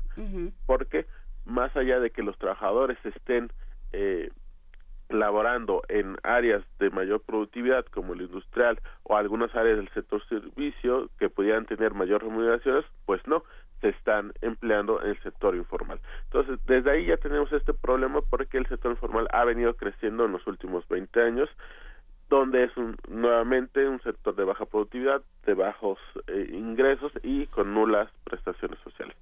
¿Qué podríamos hacer para revertir esto? Pues indudablemente hay varias varias ideas económicas que confluyen ahí. El primero es que México ha guardado en los últimos 20, 25 años una política de bajos salarios para que éstas sean bajos costos a las empresas tanto nacionales como extranjeras, una política de bajos costos salariales. Eh, estamos actualmente en un esquema de negociación del Tratado de Libre Comercio, inclusive Canadá se ha pronunciado porque eh, México tuviera que incrementar los salarios del área industrial para que no se para que no representara un esquema de competitividad y sobre ellos, sobre Canadá y sobre Estados Unidos. Entonces, me parece que sí es necesario que de entrada los en los sectores sí formales de la economía de esas empresas que sí eh, están en un esquema de pagar impuestos y dar eh, prestaciones sociales a sus trabajadores, desde ahí tratar de hacer un esquema de incrementar salarios.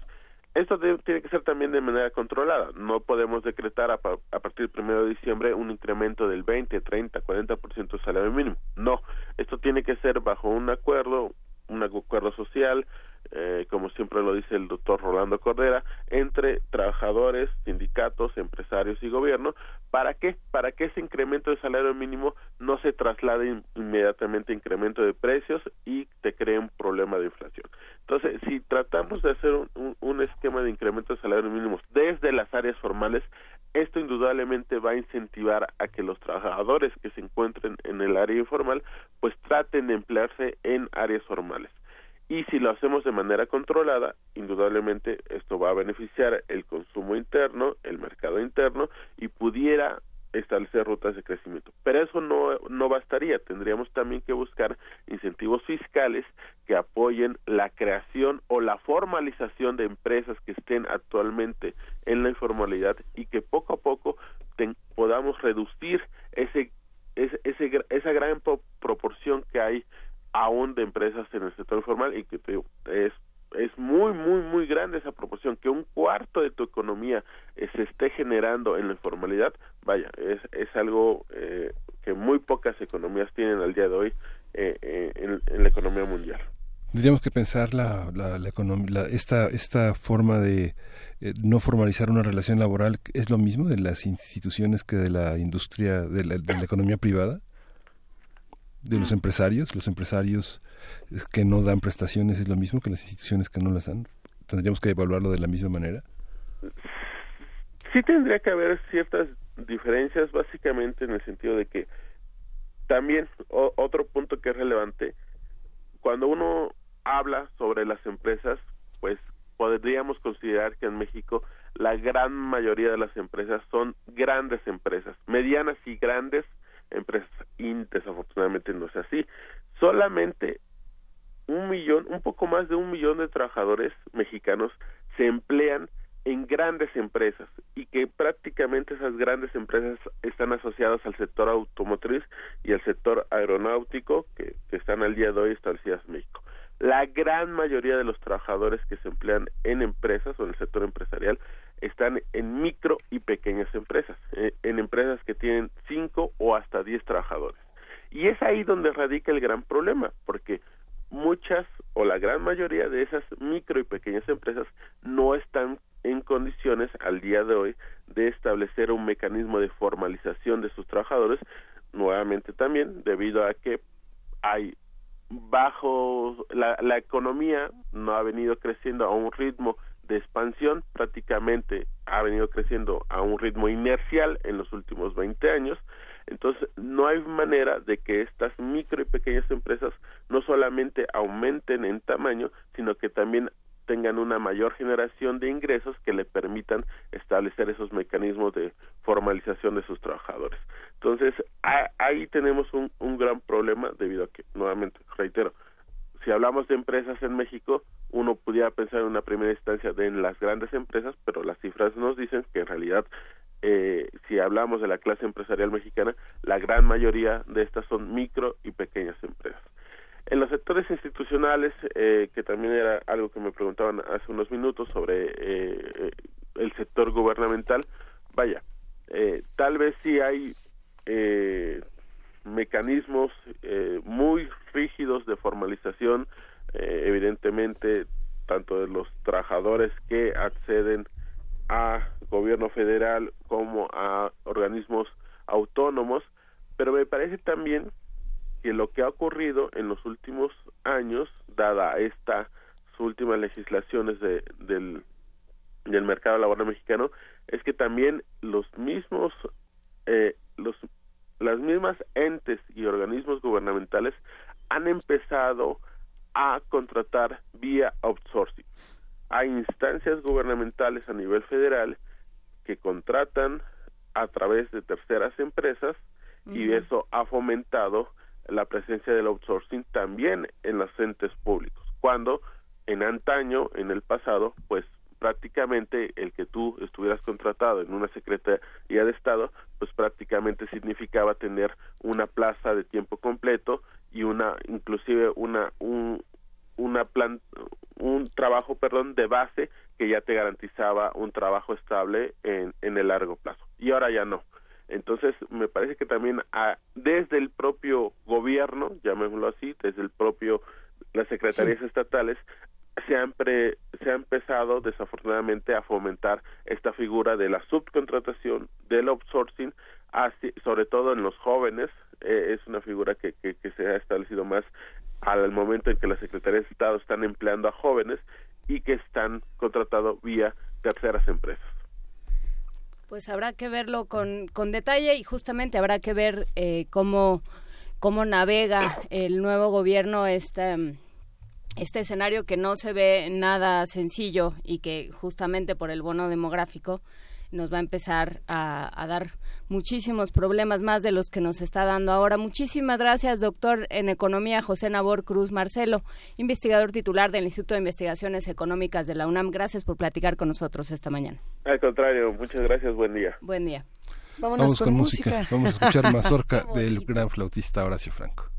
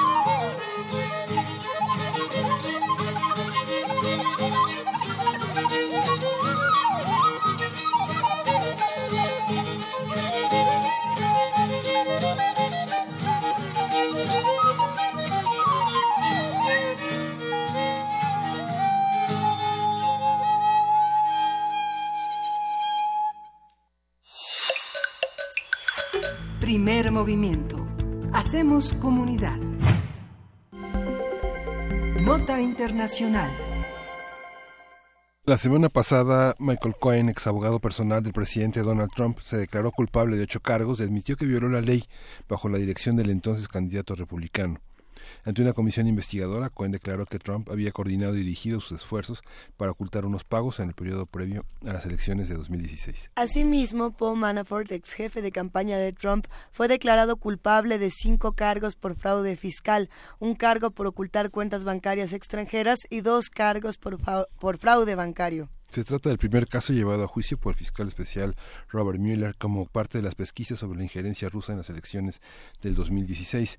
Aunque Rudy Giuliani, abogado del mandatario, dijo que el fiscal especial no puede acusar a un presidente en funciones y solamente puede presentar un informe del caso, el tema de un juicio político contra Donald Trump ha cobrado fuerza en los últimos días, sobre todo si los demócratas logran resultados favorables en las elecciones intermedias de noviembre, según dicen los especialistas. El presidente ha calificado la investigación como una cacería de brujas y en una entrevista con la cadena Fox News advirtió que si es llevado a juicio habrá una crisis financiera global.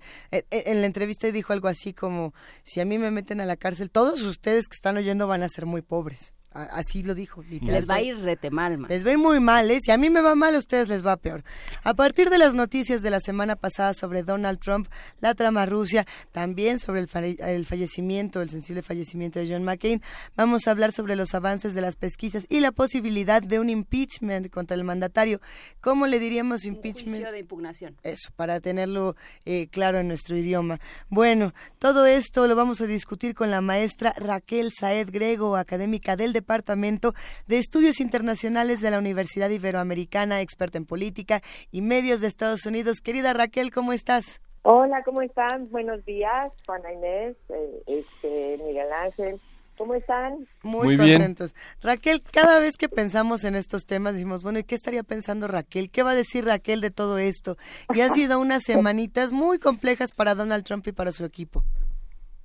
Sí, ha sido muy complejo, porque además nos damos cuenta que cada vez que tiene una situación así compleja como esta, empieza a, a tuitear y a decir todas estas cosas atacando a pues a toda la gente que está a su alrededor, incluyendo por ejemplo a su eh, procurador general que es eh, Jeff Sessions. Eh, recordemos que a él lo, lo nombró para el puesto porque fue el primer senador que lo apoyó durante la campaña. Y entonces pues con este asunto de las de los pagos políticos, pues este lo nombró, le dio este puesto tan importante que sabemos que es casi después del secretario de Estado, el puesto de, procurador es el más importante. Y, y aquí eh, se le ha pasado tuiteando que en realidad se arrepiente de haberlo nombrado. Y esto es debido a que Jeff Sessions, particularmente, eh, porque él es un senador y es un senador que sabe la ley, que conoce cómo son los procesos políticos, decidió hacerse a un lado, lo que le llaman el recuse himself, se, hizo hacer, se quiso hacer a un lado a la hora de que nombraron al fiscal especial para, este, para investigar sobre eh, pues todos estos procesos políticos que tiene Trump. Y hacerse a un lado, eso significaba que el segundo en mando se hace, se hace cargo de cualquier eh, eh, pues, relación con este fiscal especial. Y bueno, eh, pues desde entonces lo hizo y pues a él no le cayó muy bien al mero principio. Y ni se diga ahora, ah, pues porque ahora como van avanzando las investigaciones, pues pues más más van saliendo a la luz muchísimos detalles de lo que ha hecho Trump, incluso de sus negocios turbios o de muchas otras cosas. Pero sobre todo ahora, este, este, pues esta, este enlace con estos dos abogados, principalmente con Michael Cohen, que en el caso de él, él eh, era el, aquel casi casi guardaespaldas de Trump. Él llegó a decir que él estaría dispuesto a tomar una bala por Trump, es decir, hacer su guardaespaldas. y, y no solo ya no lo hizo, sino que además lo que le llaman en inglés flipped, es decir, le dio la vuelta y dijo, bueno, pues mi familia, y mi, mi vida eh, entera está en juego y por lo tanto pues creo que ahora eso es lo más importante y ahora eso es lo que yo estoy diciendo. Y, y entonces ahora sí que como decimos los mexicanos soltó todo no y, entre lo que soltó es que también a él le habían eh, habían hecho una investigación en su casa es decir habían llegado habían abierto todas las cosas que hay en su casa por cierto ahora vive en un hotel porque está remodelando, llegaron al hotel donde él está viviendo, llegaron a la oficina y, se llevaron discos duros, computadoras, etcétera, y ahí se encontraron las grabaciones que él tenía que le había hecho a Trump. Y estas son muy reveladoras. Entonces, esa es una de las primeras cosas que le molesta a Trump. Y la otra, bueno, quiero decir, contra Michael Cohen ahora él dice todo, ¿no? Porque primero lo defendía pero ahora dice que es un traidor y que él no, vale nada y que es bueno para nada. Pero Manafort, que este es el otro al que estaban mencionando y es el, fue el jefe de campaña, eh, el segundo jefe de campaña de Trump, porque el primero fue uno que al, cual tuvieron que quitar, luego fue este y luego fue eh, Steve Bannon.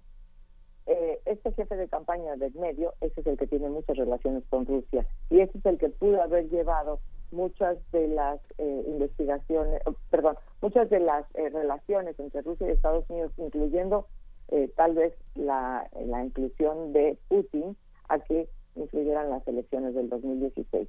Este señor no está flipeando, es decir, no se está yendo al otro lado. Lo que está haciendo este señor es mantenerse en su posición. Pero a él ya le hicieron un juicio, encontraron 18 cargos, de los cuales 8 ya fueron ya, ya están establecidos y los otros 10 eh, todavía están por decidir, pero están en esta situación. Entonces, ocho cargos por, por, por influencia de eh, un gobierno ruso en las elecciones de Estados Unidos, donde él está en medio, pues es bastante grave. Entonces, tenemos a un Trump que se, que se lanza contra Cohen, pero contra el otro dice, él es un buen hombre, porque pues no se le ha volteado, ni creo que se le vaya a voltear, por cierto. Pero bueno, esa es la situación que está y sí tiene muchos graves problemas, graves. Y sobre todo, más allá de la, eh, de la personalidad de Trump, porque bueno, pues es, es muy sencillo eh, caer en el juego de todos contra Trump porque da mucho material.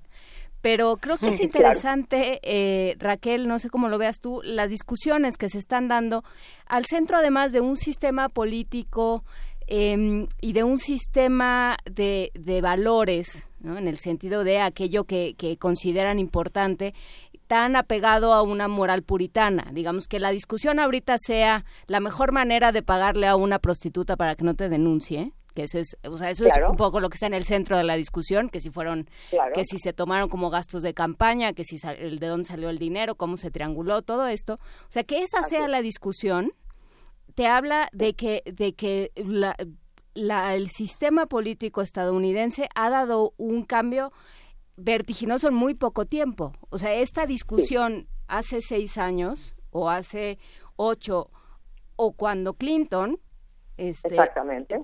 No, no se hubiera concebido, digamos, llegar a esta discusión. Y entonces eso te habla de un sistema político, pues no sé si flexible o, hecho flexible a la fuerza. Y que quién sabe por dónde se va a romper. E, exacto. Es, yo más que un sistema político lo llamaría un sistema de moral.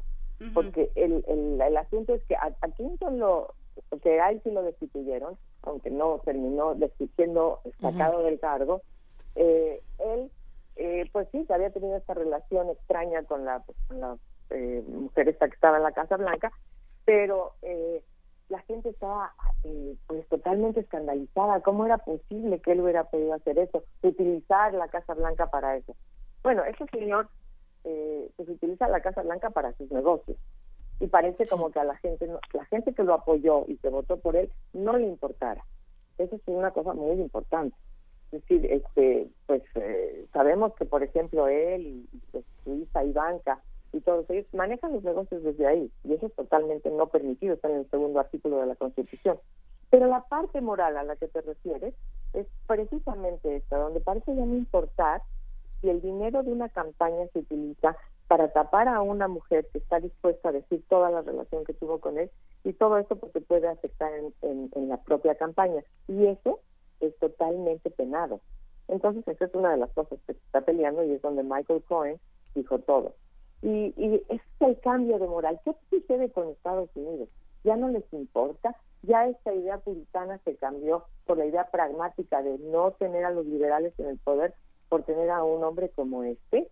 Pues yo creo que eh, hay mucho debate en las mentes de la gente que lo apoyó, porque todavía no están dispuestos a reconocer que eso es algo muy grave, es que este, cambiaron eh, la forma de enfrentar a un presidente y ahora que tienen que, que enfrentar a este, prefieren agacharse y hacerse de la vista gorda con tal de que no llegue al poder los liberales.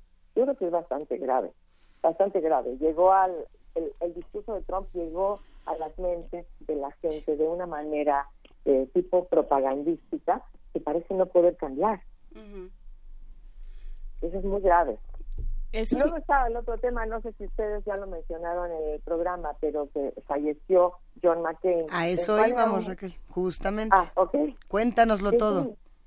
él es un senador que ha estado en el, en el, en el Congreso desde hace 35 años, porque primero estuvo en la Cámara Baja y después pasó al Senado, y, y ha sido representante, de, senador de Arizona por mucho tiempo, y con mucha influencia. Él es un héroe de guerra, es una persona que estuvo cinco años eh, eh, en, un, en Vietnam, lo tuvieron ahí eh, y lo estuvieron torturando, y sin embargo prefirió quedarse ahí a buscar el privilegio de ser un hijo de un gran, de, de, un, de un personaje de alto rango también en la Marina, y decidió mejor este, quedarse.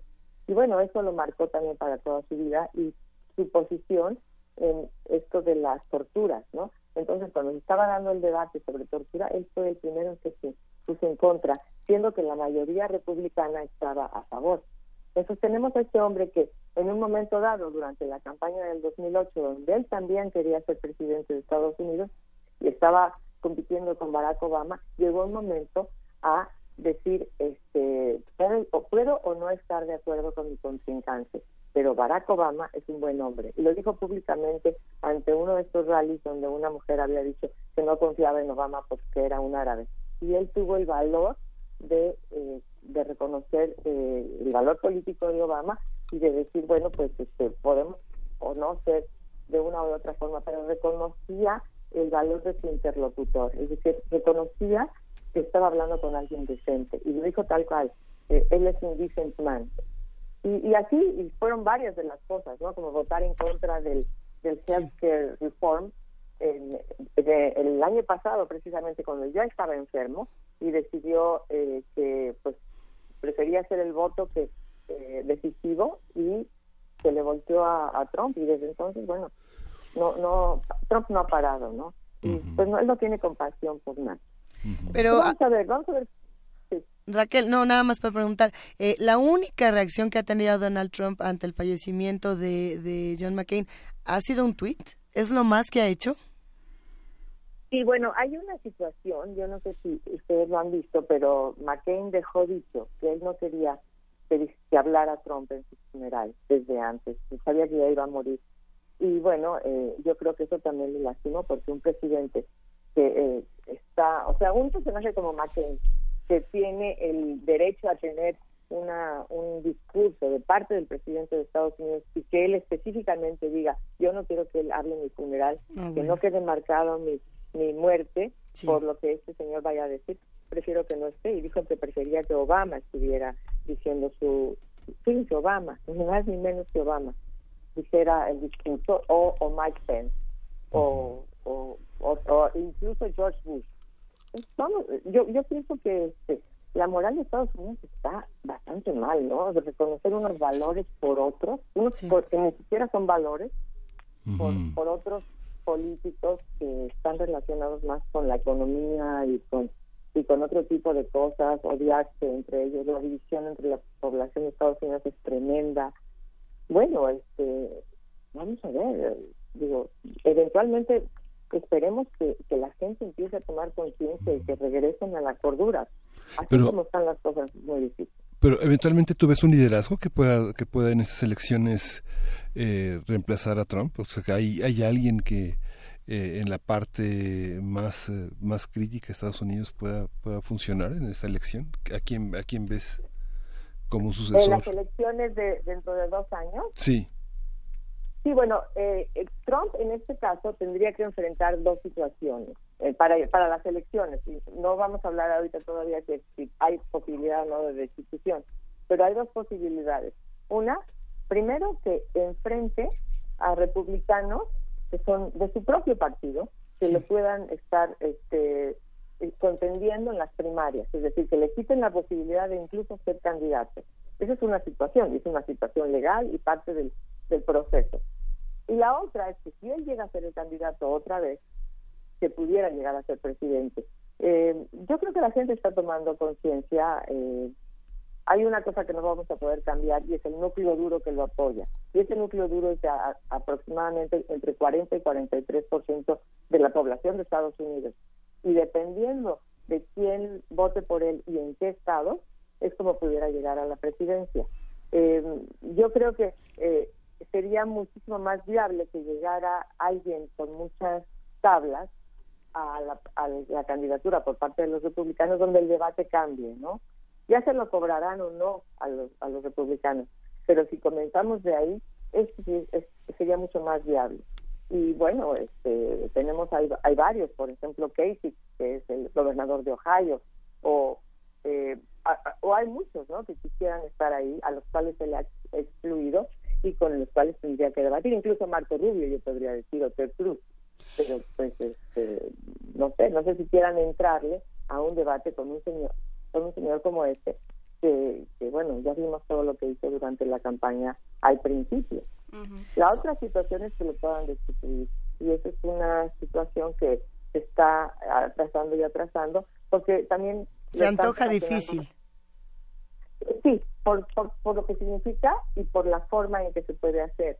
Sin embargo, eh, eh, como yo estoy viendo ahora el proceso, yo pienso que Robert Mueller, el fiscal especial, está tratando de poner el juicio en la opinión pública. Y eso es bastante fuerte para él, porque perdería mucha base. Y la situación es la siguiente. Sabemos que necesitaría para ser destituido eh, como 60 o 66% tanto de la cámara baja como de la cámara alta. Y eso es difícil porque pues están en las líneas límites, ¿no? El, cuando cambie el Congreso eh, puede ser que recupere a lo mejor la cámara baja, no sabemos todavía de la cámara alta y, y, si pudieran reaccionar, pero no creo que lleguen a ese porcentaje. Entonces, eh, creo que es más difícil que lo destituyan. Sin, sin embargo, eh, parte del proceso incluye que si se abre al que el Congreso decida, eso ya está en los medios de comunicación. Todo, toda la eh, pues la basura que hay este, en todo el proceso va a estar abierta al escrutinio público y es donde él puede perder mucho y es donde le preocupa tanto. Por, eso tiene dando la cara por él a este personaje Giuliani que cada día dice una tontería nueva, pero la dice con tanta contundencia que la gente lo sigue creyendo. Entonces está utilizando estos instrumentos. Eh, pero sin embargo está esta situación donde lo que puede influir es la opinión pública. Oye Raquel, y a todo esto, eh, ¿qué podemos decir de las negociaciones del Telecán y de los peligros de, de las extrañas conductas de Donald Trump? Que bueno, pues ya las tenemos desde que llegó, pero, pero ¿qué pasa con esta discusión tan importante con el presidente electo López Obrador, con eh, Donald Trump, etcétera? Yo creo que las, el el Tratado de Libre Comercio se va a firmar, yo supongo. Eh, creo que ahora el más interesado es precisamente Trump, porque pues hay muchos intereses de parte de diferentes actores, sobre todo actores económicos, que no habían sido tomados en cuenta, como nosotros sí hemos tomado en cuenta a los actores económicos, eh, él parecía que no. Y eh, pues están dispuestos a quitarle su apoyo si esto no se lleva a cabo. Y el, el Tratado de Libre Comercio yo creo que va adelante. A los que están dejando afuera por ahorita, parece ser a Canadá, eh, creo que lo, importante es importante para él que sí se firme. Sobre todo porque eh, propio López Obrador trae una retórica de que está dispuesto a ya acabar con este con este proceso y que se, lleve a cabo y seguir adelante con el Tratado de Libre Comercio. ¿no? Es, es interesante porque quien dijera que un, uno, un hombre de izquierda estuviera tan preocupado por esto, pero yo creo que también tiene que ver con que está preocupado porque eh, para no llegar con esta carga todavía de cómo están las relaciones con, con Trump, como la tiene Peña Nieto. Así que bueno, vamos a ver. Vamos a ver. Vamos a ver, eh, yo me quedaría, eh, Raquel, con una consideración. Yo no sé si hay un problema, digamos, de disolución moral en el caso de Estados Unidos, ni, ni creo que vaya eh, por ahí la discusión, sino que va eh, digamos, con un frente que, Estados Unidos ha construido, ¿eh? que es eh, verdaderamente sí los, los valores republicanos, la democracia, la libertad, este, la libertad de expresión, el respeto a todos los demás, digamos, esta, toda esta idea muy en la lógica puritana que de pronto se les está desmoronando a nivel de política internacional, a nivel, por supuesto, de política interna y que se está viendo cristalizado de manera muy muy burda y muy evidente en la persona que eligieron y que yo creo que siguen eligiendo porque los números de, de Donald Trump no han cambiado demasiado en términos de, de qué tanto lo aceptan y lo quieren y que siguen eligiendo. Digamos, Estados Unidos está mostrando como es, como pasa también con muchas otras naciones al momento de, de, ir a elecciones. ¿no? Entonces será interesante ver cómo sigue con esto y cómo se se mantiene en una en un liderazgo internacional si es que lo mantiene. Eh, yo creo que Estados Unidos en este momento tiene una reputación en liderazgo internacional bastante baja, sobre todo con sus aliados históricos, que son eh, Europa Occidental, y, y este, va a ser difícil que se recupere a menos de que cambie el gobierno de Estados Unidos. Yo no creo que pudiera ser de otra forma. Ya vimos cómo trata Angela Merkel, ya vimos cómo se refiere a, Francia, ya vimos que lo único que le interesa son, son Rusia, a pesar de, ser eh, una amenaza contra muchos de sus aliados. Entonces parece que este, eso no les importara. Yo sí quisiera decir que para los electores de Trump, para la gente que apoya a Trump, eh, lo que importa es la economía. Y la economía está mejor en Estados Unidos.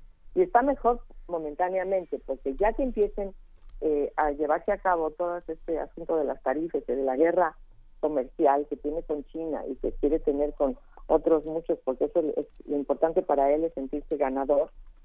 Y ganador no quiere decir que realmente gane, sino nada más verse como aquel bully que está eh, atemorizando a la gente enfrente.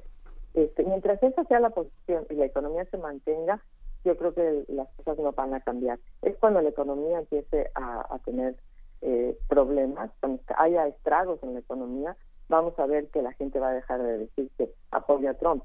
Y, y, eso que se va a dar, eso sí va a pasar. el problema es que, como ustedes saben, la economía pues toma un poquito de tiempo en, en tener el, los resultados. Y eso se va a dar, yo creo que tal vez el año que entra, ya después de estas elecciones de medio término. Tenemos que ver, ahora sí que yo les digo siempre, tenemos que ver, vamos a ver, porque claro. como todo cambia con él, cada día es una cosa nueva. Los tweets son una noticia siempre. La, la estrategia política se lleva a cabo a través de los tweets. Ya no importan las conferencias de prensa. Tu vocera ya no sabe ni qué decir. Bueno, pues entonces tenemos una situación donde pues tenemos que ver, disculpen, pero tenemos que ver, porque ahora a ver qué dice este señor. Y los medios de comunicación lo reproducen. Pues sí. Habrá, justamente, habrá que ver. Muchísimas gracias, Raquel Sadgrego, académica del Departamento de Estudios Internacionales de la Universidad Iberoamericana. Vamos a seguir platicando. Te agradecemos, como siempre, esta conversación. Muchas gracias a ustedes, Luisa, Juana Inés y Miguel Ángel. De verdad, los, aprecio mucho que me hayan llamado. Mm. Un gran abrazo, Raquel. Hasta luego. Igualmente. Bye bye. Vamos a escuchar de la banda francesa Air, La Mujer de Plata.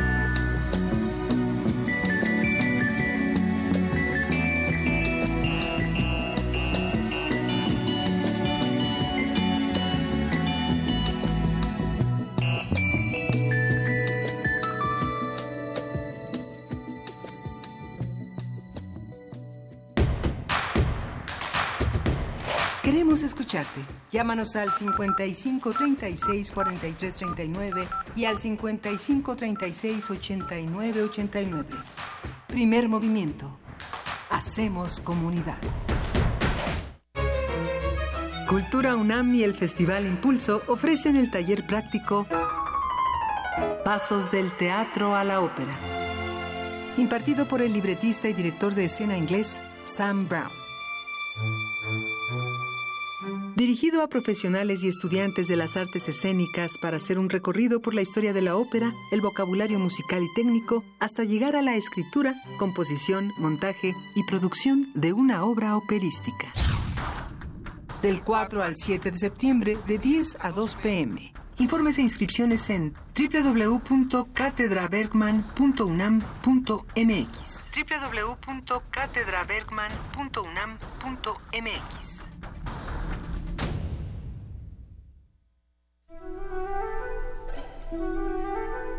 Amigos, yo soy Paulina Rivero Weber, directora del programa universitario de bioética. Yo los invito a escuchar El Árbol de las Ideas, Arte, Ciencia y Filosofía para la Vida. Es una coproducción con Radio UNAM en donde dialogamos con algunas de las grandes mentes de la filosofía y las ciencias en México acerca de los temas más importantes en el campo de la bioética. No se lo pierdan todos los miércoles a las 4 de la tarde, aquí por el 96.1 de FM Radio UNAM. Experiencia sonora. Gracias por creer en Encuentro Social. Gracias porque con tu voto logramos este cambio. Esta transformación apenas comienza y necesitaremos de todo tu apoyo para reconstruir a México. Sigamos unidos, reconciliémonos por nuestras familias y por nuestra sociedad. No te defraudaremos. Nuestro compromiso por hacer a México con igualdad, justicia y paz sigue en pie. Gracias por estar del lado correcto de la historia. Partido Encuentro Social. El Museo de Arte Moderno invita a la muestra Leonora Carrington Cuentos Mágicos, que desde una perspectiva transdisciplinaria explora las diferentes facetas de la artista. Reúne 223 obras de colecciones de México, Estados Unidos y Europa, que incluyen pintura de caballete y mural, gráfica, dibujo, escultura, máscaras y diseños escenográficos, textiles, fotografías, documentos, libros y objetos personales. La muestra Leonora Carrington Cuentos Mágicos está abierta en el Museo de Arte Moderno. Resistir está en la naturaleza humana. En todo aquello que hemos creado para nuestro cuerpo y nuestro espíritu. En la libertad de nuestros sentidos y el derecho a nuestros pensamientos. En nuestra capacidad de ser responsables y en el gusto de entretenernos. Tenemos un legado que mantener y nuestra tripulación cumple su misión con honor. Resistencia modulada. De lunes a viernes, de las 20 a las 23 horas, por el 96.1 de FM, Radio UNAM. Experiencia sonora. Un asesinato y tres sospechosos. Solo hay alguien capaz de resolver el crimen. Un policía perturbado. El ciclo Danza Martes trae para ti la pieza escénica Sin Confianza. La desesperanza y el miedo expresadas con el cuerpo. Dirección Iván Arismendi Galeno. Todos los martes de agosto a las 20 horas en la sala Julián Carrillo de Radio UNAM. Entrada libre. Deja que la danza te sublime. Radio UNAM. Experiencia sonora.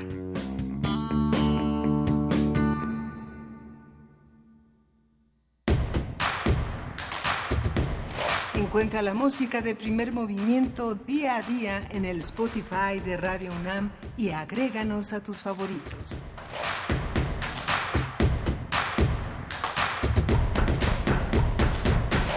Son las 9 de la mañana, casi con 5 minutos de este lunes 27 de agosto. Y ya, quién sabe cómo le hicimos, pero se fue la primera y la segunda hora, las dos se fueron volando. Y ya estamos en esta tercera hora de primer movimiento. Juana Inés de esa, Miguel Ángel Quemain. Luisa. ¿Qué onda? Pues, ¿Qué me pues, cuentas? ¿Qué dices tú?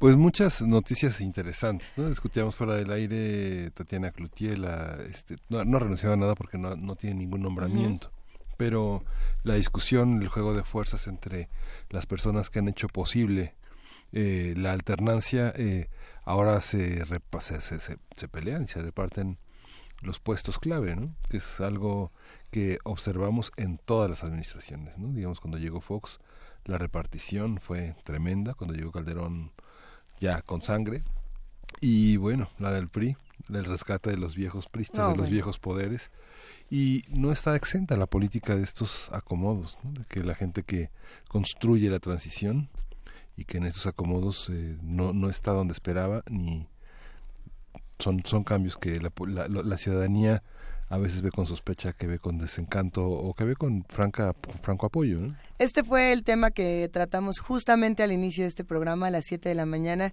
Eh, un poco más adelante lo relacionamos o relacionamos lo que está ocurriendo en nuestro país con Estados Unidos. Y hay que decirlo, además de esta conversación que acabamos de tener con la maestra Raquel Saed Grego, el día de hoy sí se anuncia eh, el acuerdo entre México y Estados Unidos para la renegociación del Telecán. Eh, al parecer se hará en las próximas horas. Ya lo anunciaron en muchos medios de comunicación. Hay que estar pendientes a ver qué pasa y sobre todo ver qué ocurre más adelante eh, con Canadá cómo va a entrar o no en esta discusión. México tiene sus propias discusiones, Estados Unidos tendrá las suyas, al parecer Canadá no juega en ninguna, pero también tiene sus propios problemas y habrá que estudiarlos. Y dentro de este tema, porque bueno, pues mal que bien todo acaba eh, entrelazándose de diversas maneras, en este tema también entra aquello que platicábamos al principio del programa, eh, valdrá la pena ahora que esté el podcast como a partir de las 2 de la tarde, que tengamos este contenido y esta posibilidad de acceder a los programas, eh, pues revisar lo que, lo que habló el doctor Oliver López Corona de, del Centro de Ciencias de la Complejidad de la UNAM que dijo sobre la criticalidad y que dijo sobre que la, la, lo difícil que es concitar, por un lado, la eh, la capacidad del medio ambiente y de los habitantes de ese ecosistema, tanto humanos como no humanos, de, eh, de defender y de proteger ese lugar en el que habitan con una serie de fuerzas económicas, ¿no? Hablaba mucho de que los ecosistemas y los sistemas ambientales y las especies no humanas no existen en el vacío, sino que ya hay una serie de fuerzas que se ejercen sobre ellas y bueno, habrá que tener cuidado porque este es un punto fundamental eh, si hablamos del Telecán, si hablamos de Canadá, si hablamos de, eh, de industria extractivista y de recursos, pues todo eso se tendrá que discutir y todo eso se tendrá que defender y en eso nos tendremos que estar ocupando. Pero bueno, eso será tema de mañana. Pensé que íbamos a sacar algo del corazón, así como no venía preparada, no venía pero preparada, pero les voy a hablar durante media hora de las posibilidades del Telecán. No, no te preocupes. ¿Qué les parece si mejor nos vamos a Poesía Necesaria y regresamos? Primer movimiento. Hacemos comunidad. Es hora de Poesía Necesaria. Juana Inés de esa, ya llegó el momento de poesía necesaria. Nomás me están distrayendo ustedes dos. No, están no ¿qué?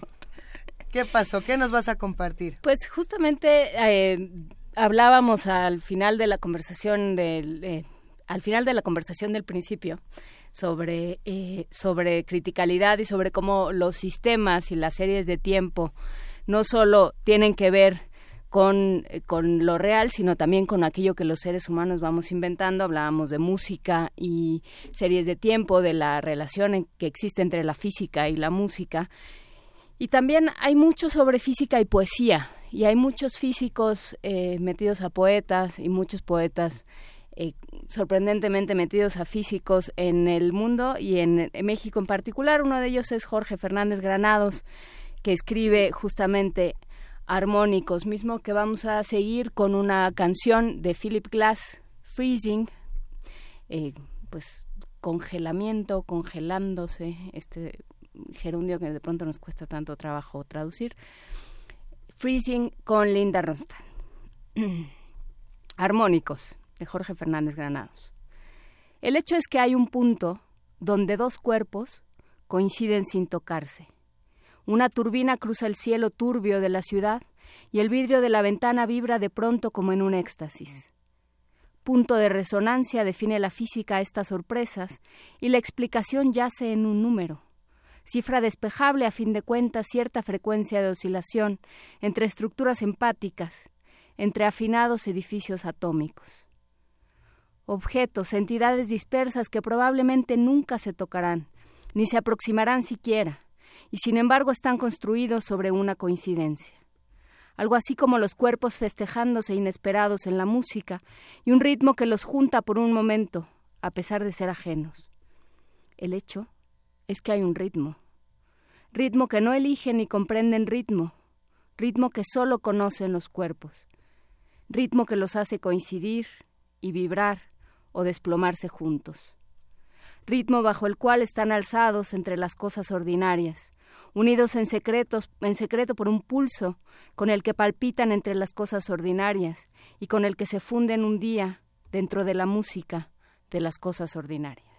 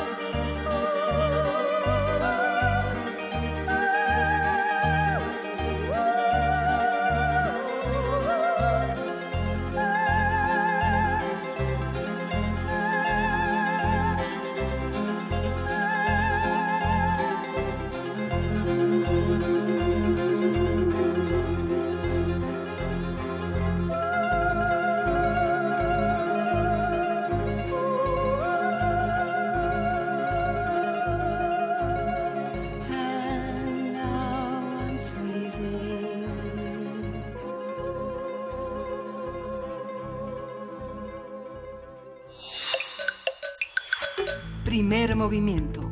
Hacemos comunidad. La mesa del día. Con el objetivo de desarrollar una propuesta participativa que genere conciencia y preparación ante eventos sísmicos, a partir de las experiencias vividas por la comunidad universitaria durante los sismos del año pasado, los días 6 y 7 de septiembre, se llevarán a cabo los trabajos de la construcción de una propuesta común. El evento está dirigido a los universitarios que hayan participado directa o indirectamente en los procesos de atención de la emergencia y reconstrucción durante los sismos del año pasado, que yo creo que todos trabajamos tanto directa como indirectamente. Los que sientan que a lo mejor no formaron parte, quizá deban acercarse y darse cuenta de su participación. Eso sería interesante. Este esfuerzo es organizado por el Centro Nacional de Prevención de Desastres y la, Universidad Nacional Autónoma de México y el CONACIT. Los sismos de septiembre del año pasado dejaron, para recordar, 369 muertos, 1.900 heridos y daños a más de 150.000 viviendas, 12.000 escuelas y 1.500 monumentos históricos en la Ciudad de México y los estados de Chiapas, Oaxaca, Morelos y Puebla. A partir del próximo aniversario de los sismos de septiembre vamos a hablar sobre la convocatoria para la construcción de esta propuesta común y sobre los temas pendientes en materia de prevención, atención a damnificados y labores de reconstrucción. Están ya con nosotros el maestro Miguel Telles Márquez, él coordina el área de tecnología de la Facultad de Arquitectura. Bienvenido, Miguel. Sí, buenos días. Está Elsa del Toro Alderete, ella es alumna de la Facultad de Arquitectura. Bienvenida, Elsa. Hola, muchas gracias y el maestro Nolan García, él es subdirector de Estudios Económicos y Sociales del CENAPLE. Hola, ¿qué tal? Muchas gracias por la invitación. ¿Cómo, ¿Cómo entramos a un año después, al año después? Eh, ¿Con qué información, con qué nuevos proyectos y con qué propuestas? ¿A quién le gustaría arrancar con este tema? Norlan. Muchísimas gracias. Pues bueno, eh, como bien dijiste, eh, los sismos del año pasado de septiembre nuevamente marcaron un parteaguas en la historia no solo de esta ciudad, sino del país completo este 32 años después del sismo de 1985 que también fue un parteaguas en la historia de nuestro país, ¿no? Como queremos el CENAPRED con los aliados eh, de, la de la Facultad de Ciencias Políticas y Sociales y la Facultad de Arquitectura y el CONACID hemos hecho una alianza para eh, establecer un, una propuesta común desde la visión universitaria. Esto es que es mediante una serie de eventos que se llevarán a cabo en estas tres sedes. Este, este evento es diseñado para los alumnos con la finalidad de que las propuestas salgan de ellos. ¿no? Nos quisimos mover un poquito de, los, de, de, las clásicas eh, eh, ceremonias o eh, o eventos que conmemoran estos sismos, sino dándole la voz a los universitarios que tuvieron una participación sumamente activa. Los, los que, ah, perdón, ¿Cómo fue esta participación? Porque estuvimos platicando y, tratando de seguir un poco el trabajo que iban haciendo con el, maestro Canek, pero no, no lo tenemos tan claro. ¿Cómo fue la participación de la Facultad de Arquitectura después de los sismos, maestro? Eh, cuando fue el evento del año pasado, hubo una organización por parte de la Facultad de Arquitectura para atender las urgencias, las emergencias de la población eh, que tenía menos posibilidades de, ser atendida. Se crearon brigadas de apoyo. Algunos de nosotros nos tocó participar junto con los alumnos que colaboraron eh, de manera muy entusiasta y sí fue muy, muy difícil enfrentarse a una realidad que finalmente tiene que ver con la parte nuestra desde el principio del diseño, de la construcción, que a veces no tenemos eh, el cuidado de revisar con detalle, sobre todo las autoridades que son las responsables de emitir permisos y de emitir eh, las eh, licencias de, ocupación de los, de los espacios. Sí, entonces fue, fue, muy activa la participación, pero sí fue un poco triste. No hemos hecho gran cosa todavía por resolverlo y estamos en ese intento con el Senapred. Y aquí me gustaría agregar algo. Fíjense que el, el, el 19 de septiembre, el día que azota este sismo a la Ciudad de México, por ahí ya de pasada de las 9, 10 de la noche, llegaron al Senapred, que se encuentra prácticamente en terrenos de la UNAM, decenas de alumnos de la Facultad de Arquitectura dispuestos a salir a ayudar a colaborar con la sociedad que estaba lastimada por este sismo y ellos necesitaban y decían cómo podemos ayudar. Esa misma noche el Senapred este, dio varios eh, cursos de, para evaluar para evaluación de inmuebles estructurales a los alumnos para que pudieran echar la mano en evaluar todas estas estructuras que resultaron dañadas a raíz del sismo. Entonces, esa, de, ahí nace esa participación, esa, esa colaboración con, la Facultad de Arquitectura, de esta, eh, de, esta sinergia eh, que se dio en, en los momentos más complicados. Elsa, ¿cómo fue tu participación en ese momento y cómo sientes que es tu participación ahora? Pues eh, yo soy parte del laboratorio de vivienda de la Facultad de Arquitectura y nos tocó otro aspecto de que no se vio tanto, porque generalmente se, se habló de la facultad como los alumnos que fueron a revisar inmuebles, que hicieron como un primer este eh, recorrido por la ciudad, pero también hubo otra parte de los alumnos que nos dedicamos al trabajo de gabinete y que consistió un poco ese proceso administrativo que no solo es como salir a campo, sino recibir todas las solicitudes que fueron alrededor de 11.000, eh, clasificarlas por predios, cómo se iban a entregar a las diferentes este, cuadrillas o brigadas y yo en particular fue este analizamos las, los formatos que fueron llenados en campo, los recibíamos nosotros y los integrábamos a una base de datos donde se clasificaban, o sea, se, mapeó, se mapearon los sitios, los sitios que ya habían sido revisados. Esa información siempre se compartió con el Senapred y fue parte de un análisis que se llevó a cabo todo este año. Después de la etapa de emergencia, el laboratorio de vivienda ahí hicimos análisis y estadísticas, mapeos y ahorita este también ese material, en lo particular a mí y a mi equipo de, el laboratorio nos sirvió para hacer una tesis que justo se discutirá en las mesas de trabajo durante estos dos días, del 6 y 7 de septiembre. Los tres ámbitos son las charlas, el cartel y la historia personal. Esos tres ámbitos de participación eh, los tienen diagnosticados como una, una, una perspectiva que es la que se debe de seguir, pensando en que están, digamos, adecuando formatos que hay que descargar para que las historias fluyan de acuerdo a una estructura que está como prediseñada. Son esos, me gustaría que explicaran un poco cómo diseñaron esa estructura en la que se debe encuadrar la experiencia, la propuesta de imagen y las propuestas de una perspectiva pues más académica, más pensada.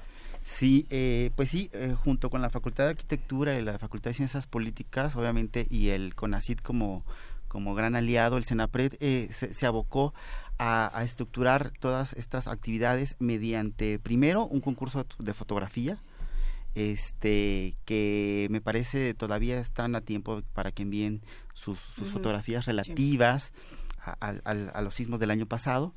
después parte importante va a ser una exposición que se va a montar en la Facultad de Arquitectura acerca de fotografías del sismo de 1985, obviamente para crear la, conciencia. Muchos de los alumnos que se abocaron a las calles a ayudar no conocían de, de, primera mano la experiencia del 85, obviamente solo por la historia. También eh, vamos a tener charlas en las tres sedes, Facultad de Ciencias Políticas, Facultad de Arquitectura y Senapred, charlas para que los mismos alumnos participen desde la trinchera en que les tocó este, participar hubo eh, alumnos que participaron tanto en la, eh, en la evaluación de inmuebles, en la captura, como decía mi compañera, pero también gente que ayudó en la administración de la emergencia, esta sacar escombros, o sea, desde muchas particulares, desde, la gestión integral del riesgo hubo mucha participación. También se tiene eh, la propuesta de mesas redondas, ya con personas que tengan eh, una sociedad civil que se, que se haya generado a partir de los sismos de septiembre, van a mostrar qué es lo que han hecho. Eh, por ejemplo, se va a hablar sobre un manual de reconstrucción con dignidad de una ONG del 19, verificado 19, ese me parece.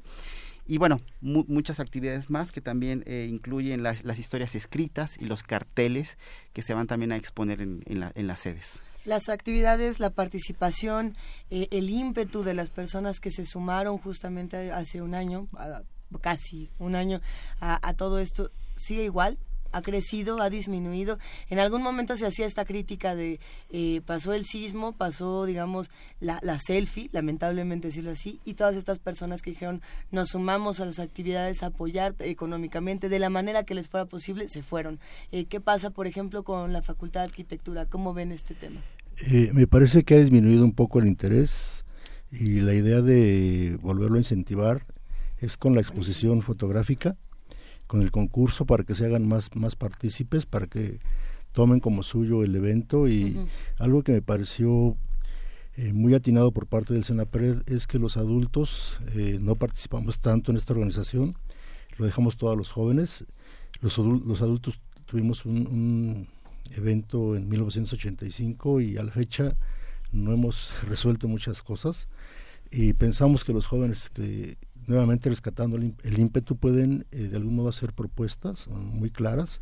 Claro con la con la experiencia y con la orientación de los de algunos adultos algunos especialistas pero ellos son los que deberían de tener ya más esa parte de eh, ese interés por, por atender. Quiero quiero mencionar de manera muy rápida eh, el agradecimiento también a fueron varias facultades, no nada más fue arquitectura, tampoco ingeniería.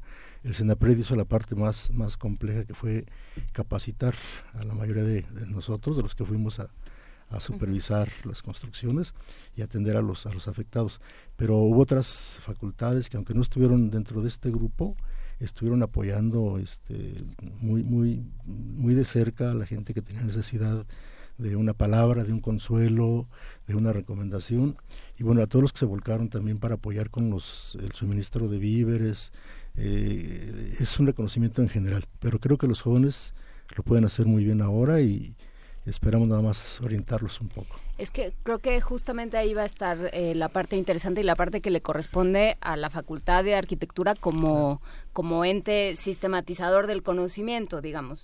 Eh, me imagino que se toparon no solo con que había eh, viviendas mal hechas, ¿no? viviendas institucionales de interés social y demás que no, que no cumplían con los reglamentos, o no necesariamente de interés social, viviendas que no cumplían con los reglamentos pero también en el caso, por ejemplo, de la autoconstrucción, eh, uso de ciertos materiales que no convenían o la falta de castillos, o sea, todo esto de lo que se ha ido hablando, ¿cómo, cómo eso se diagnostica y se trabaja sobre eso? Digamos, ¿cómo, cómo formar arquitectos que vayan a trabajar con esos materiales, con esos terrenos, con esos... Eh, con, con, esos eh, reglamentos de construcción tan eh, tampoco apegados o tampoco rígidos, digamos, tendrían que ser lo más, tampoco vigilados.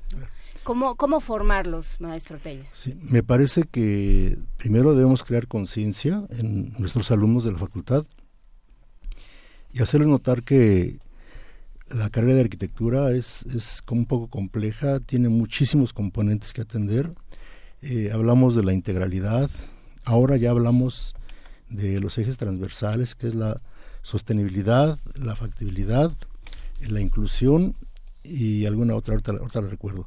Pero lo importante de esto es que ellos sepan que no nada más es hacer planteamientos conceptuales, que no es tan importante, la, es importante la volumetría, la belleza, la armonía, el contraste, pero es más importante la, la factibilidad eh, de la seguridad estructural, la parte económica también es fundamental. Eh, en la universidad es, somos 16 talleres, cada taller hacemos las cosas distintas, es una pequeña escuela de arquitectura cada uno de ellos. Y tenemos intereses diferentes, tenemos también vocaciones un poco distintas. Y me parece que cada taller tiene muy, muy completa eh, esa, esa visión de cómo debe formarse un, un joven arquitecto.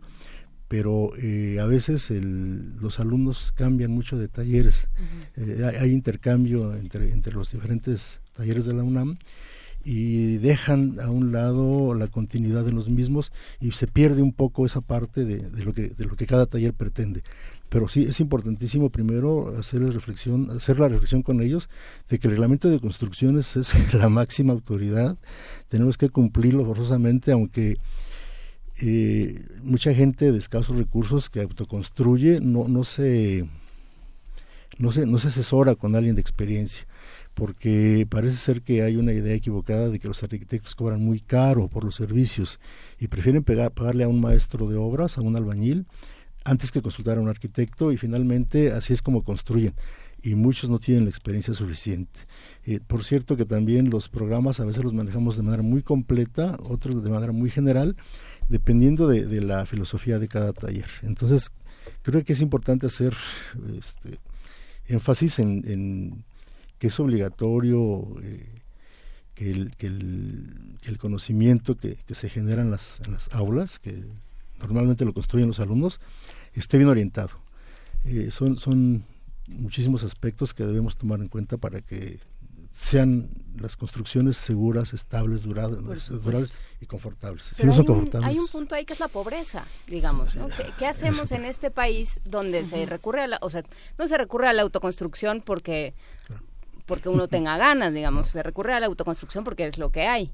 Entonces, ¿Cómo, ¿Cómo pensando en una vivienda sustentable, sostenible, cómo, cómo pensarlo? ¿Cómo pensar esta interacción y esta obligación, digamos, que tiene la universidad y que tiene la facultad hacia, hacia el, el, los ciudadanos que la sostienen? ¿Cómo, cómo pensar en una, en una relación recíproca?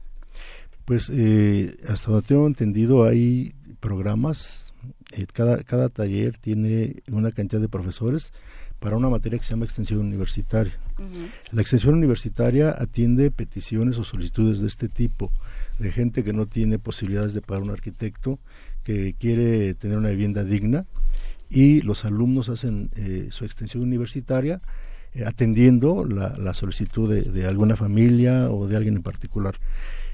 Y los profesores asesoran la parte de una ampliación de una casa, una remodelación, este, un reforzamiento estructural, pero es eh, debemos reconocer que es, es demasiada la, la, cantidad de gente que lo solicita uh -huh. y no todos los alumnos, bueno, cada alumno tiene un proyecto distinto y no son suficientes para atender a todos los que lo requieren. Elsa, en tu caso, como tú ya pasaste por extensión Sí, por extensión universitaria. Sí. sí, de hecho, este, creo que vale mucho la pena mencionar esa área de la facultad, que es igual una coordinación en paralelo a la de tecnología y busca eso, una relación con la comunidad. A mí me tocó, este, yo, bueno, yo voy, soy del plan de estudios anterior. Creo que también esto que comentan se trata de impulsar más en el nuevo plan de estudios 2017. Eh, sin embargo, eso es algo que creo que está en la historia de la facultad desde siempre, desde el autogobierno y con el nuevo plan de estudios, eh, donde Extensión Universitaria ofrece que pues vayas a una casa, bueno, a mí me tocó una familia que su casa por razones este, económicas la convirtió en oficina y que ya después ahora que tenían, tienen una este, situación económica mejor, se acercaron a buscar a alguien que les pudiera diseñar una casa. Entonces, este, pues a mí me tocó esa parte, sí es más satisfactorio, pero creo que aún así las oportunidades para que se dé eso con los estudiantes, aunque sean vastas, sí observan mis compañeros que a veces no, o sea, todos como en cada taller tiene sus diversas este, vocaciones y tampoco este es difícil encontrar que todos los estudiantes tengan una vocación hacia el servicio o hay algunos claro. que sí les interesa más lograr algo bello o lograr este algo que retribuya económicamente mejor entonces finalmente quizás es encontrar a los alumnos que tengan esa vocación impulsarlos más y quizás ahí se pueda ir propagando esa esa necesidad o esa, ese servicio a la comunidad Sí, la historia política de la Facultad de Arquitectura es muy compleja y vasta, no vamos a entrar en ello, pero siempre ha estado presente en la historia del país. Digamos, en el 85 se hizo un trabajo importante en la colonia Guerrero de reconstrucción, o sea, sí ha estado vinculada con, eh, con la comunidad, con la ciudad a la que, en la que está eh, sentada por lo menos. Pero, pero sí, por supuesto que hace falta. Luisa. Hay una pregunta en redes sociales que es interesante, un comentario que nos hacen. Eh, sí, por supuesto, en este programa nos hemos eh, dedicado un poco a resaltar que los desastres naturales no son naturales y que generalmente hay mucha mano humana en que este tipo de cosas nos ocurran por planeación, eh, por decir, pues yo de todas formas, aunque acá esté el riesgo, voy a construir porque no tengo de otra, por ejemplo, o porque quiero que esté aquí, este, o caso Santa Fe, etcétera, etcétera. Pero una de las preguntas que nos hicieron es, ¿qué pasa, por ejemplo, con temas como el de Arts Pedregal y, creo que sí podríamos tocarlo, muy a pesar de que estamos ahora hablando de un año del sismo, de lo que se tiene que hacer, de ciertas convocatorias, hacer una reflexión de los desastres que también tienen que ver y que pasan a la luz del día sin sismo, eh, sin, eh, digamos, elemento exterior más que el que nosotros le damos. ¿Cómo ven, por ejemplo, el tema de lo que pasó con Arts Pedregal o con muchas otras construcciones en nuestro país que socavones aparte nos han dado mucho de qué hablar? Bien, eh, En, mi opinión, es a manera personal. Me parece, hace, hace rato mencionaba que el reglamento de construcciones es fundamental para desarrollar un proyecto y para construirlo de acuerdo a las recomendaciones de las normas técnicas complementarias. Eh, me ha tocado la suerte de ver eh, compañeros, directores responsables de obra, que sin tener la experiencia necesaria tienen un registro y avalan y firman eh, por algunas construcciones que algunas no cumplen. Un DRO es el representante de la ley, es el representante del cliente también, y entonces él está en una situación compleja porque recibe un pago del cliente que lo contrata, pero a la vez si las cosas no se hacen de la manera adecuada, como dice la, la ley, él tendría, él tendría que denunciar. Entonces él está recibiendo un pago y a la vez está denunciando al, al, que lo contrata si no, si no lo hace bien.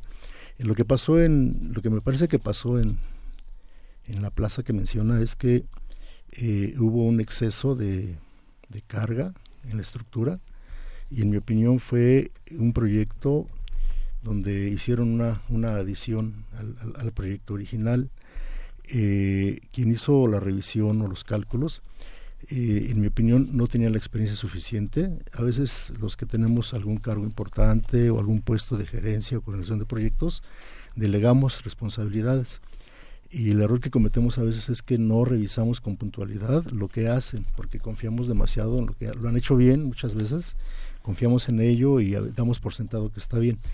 Y, las cargas, el agua, el peso o el sobrepeso, las plantas crecen, generan un peso mayor y ahí es muy claro el reglamento cuando dice, habla de un desglose de los materiales para las cargas muertas, dice cuánto pesa cada material. Nosotros cuando hacemos una propuesta tenemos que contar o contabilizar todos los materiales, todos los pesos, y por eso es importante hacer un proyecto ejecutivo inicial donde está plasmada la característica de los materiales, de los muros, de todo.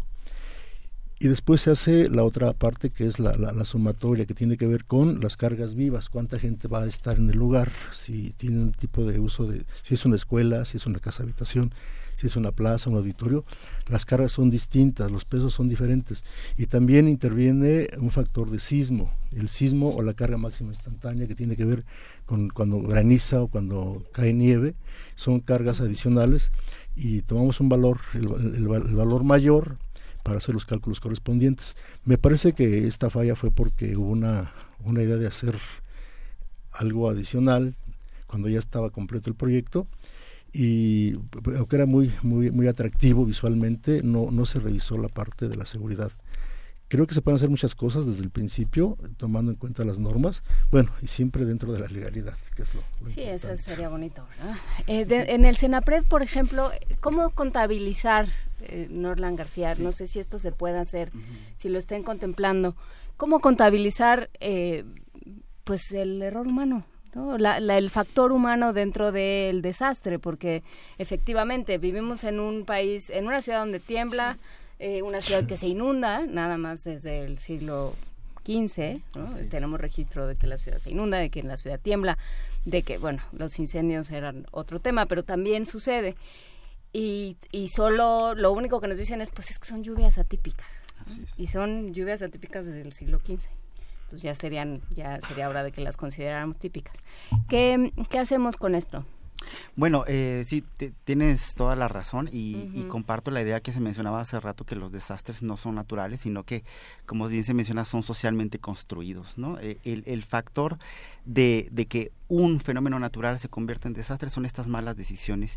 Y para muchos autores se menciona de que eh, si surge un desastre es porque... Eh, hay una, hay una, hay una correlación muy fuerte. O sea, eh, el desarrollo inequitativo es el que al final genera el desastre. Lo que decían ustedes de que la persona que con escasos recursos se sitúa generalmente en zonas de riesgo, ¿no? El Senapred ha insistido muchísimo, nuevamente con lo que mencionaba el arquitecto, en la aplicación de los reglamentos de construcción. Fíjense ustedes, por el artículo 115 de la Constitución de, los, Estados, de los Estados Unidos mexicanos, corresponde al, al municipio la vigilancia tanto del, tanto del ordenamiento territorial y desarrollo urbano y de las construcciones. Y nos encontramos en que gran parte de los más de 2.450 municipios en el país no cuentan con un reglamento de construcción. Entonces, ahí la, la aplicabilidad de este reglamento es urgente y necesaria e indispensable, ¿no? No, pues no solo la aplicabilidad, la existencia. Y la existencia también, en principio, sí, efectivamente. Y finalmente, bueno, e, el Senapred, eh, eh, esta vinculación que también se hace a través eh, con la Facultad de Arquitectura, muchos estudiantes van a hacer servicio social al centro porque mm, hay un gran laboratorio donde se prueban materiales y de diversas construcciones a, escala precisamente para ver esta parte de la durabilidad, de la resistencia de los materiales eh, y obviamente vinculado a, una posible a un posible sismo que, que, se pueda generar y que pueda afectar esta estructura. O sea, volviendo al tema de los de los reglamentos de construcción, eh, pienso, obviamente pensamos en sismos y porque somos centralistas y porque estamos aquí sentados, pensamos en la Ciudad de México y en el Valle de México, pero también está Puebla, eh, desde luego Oaxaca, Morelos, eh, el sureste. ¿Qué pasa? ¿Qué pasa ahí? ¿Ahí había reglamentos de construcción? En algunos municipios sí y en otros no, ¿no? Sí, recordemos de que obviamente la, República Mexicana está expuesto a diversos niveles eh, de riesgo sísmico, ¿no? la, la parte, el sureste mexicano, que inclusive son los, los estados más marginados como Chiapas, Guerrero y Oaxaca, son los que al mismo tiempo tienen el mayor peligro sísmico del país. Entonces ahí, ahí está la interacción entre eh, un gran peligro y obviamente condiciones de marginación de la población que hace que muchas veces obviamente no se siga un reglamento, no se tengan los recursos y obviamente pues hay que insistir en que eh, yo creo que los desastres son un problema de, del desarrollo, ¿no? Que, que, no ha permeado el desarrollo en esas zonas, ¿no? Entonces hay que insistir en eso, hay que, hay que aplicarlos y hay que tratar de generar políticas públicas para estas poblaciones de bajos ingresos, de que sea, de que se siga, eh, podría darse la oportunidad de que se construyera todavía la vivienda, pero con ciertos reglamentos o con ciertos diseños para hacerlas más seguras. Pero en cada zona tienen que ser distintas. Exactamente. cada zona tiene una, en unas eh, en unas llueven muchísimo, en otras golpean los huracanes. Digamos, cada una es distinta. Cada zona requiere una, una técnica y unos materiales, me imagino, distintos, maestro Tella. Sí, perdón, eh, nada más quería hacer mención, aprovechando la participación de mi compañero, que eh, la Comisión Nacional de Vivienda, la CONAVI, eh, otorga algún recurso a la gente de escasos recursos. Claro, la gente de escasos recursos deberá tener un empleo, deberá tener un crédito hipotecario con el Infonavit y la CONAVI eh, participa regalándoles un recurso o otorgándoles un recurso y el monto es variable y tiene que ver con la parte de la sustentabilidad entre más sustentable sea la casa, más recursos les pueden proporcionar. Lo que a mí me preocupa un poco es que los desarrolladores de estas viviendas que reciben el recurso de la, de la CONAVI eh, contratan a los mismos dueños de las casas que eh, yo, yo supongo que no tienen eh, suficiente personal para atender en zonas lejanas la construcción y entonces con los mismos pobladores con los que van a ser dueños los orientan para hacer las construcciones correspondientes y no tienen una suficiente experiencia para construir. Eh, yo he tenido noticia de, de ver hundimientos en una casa habitación de un solo nivel que tiene techo de lámina donde no hay tanto peso y, están rotos los muros, están, están este, fisurados porque yo, yo, yo supongo que eso es consecuencia de construir sobre un relleno con materia orgánica. Se rellena, se empareja y se construye.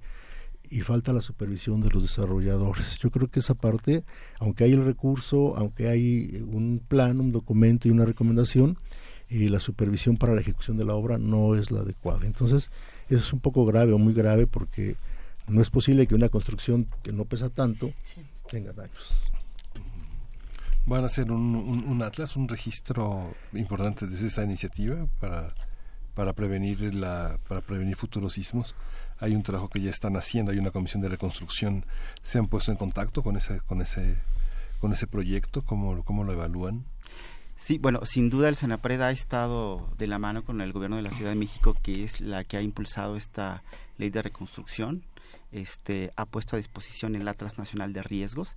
De hecho, en los primeros días de la, emergencia posterior a los sismos de septiembre, gran parte de la información que fue recabada, inclusive por, los alumnos de la Facultad de Arquitectura, fue ingresada al Atlas Nacional de Riesgos para poder ser un insumo para, eh, la toma de decisiones.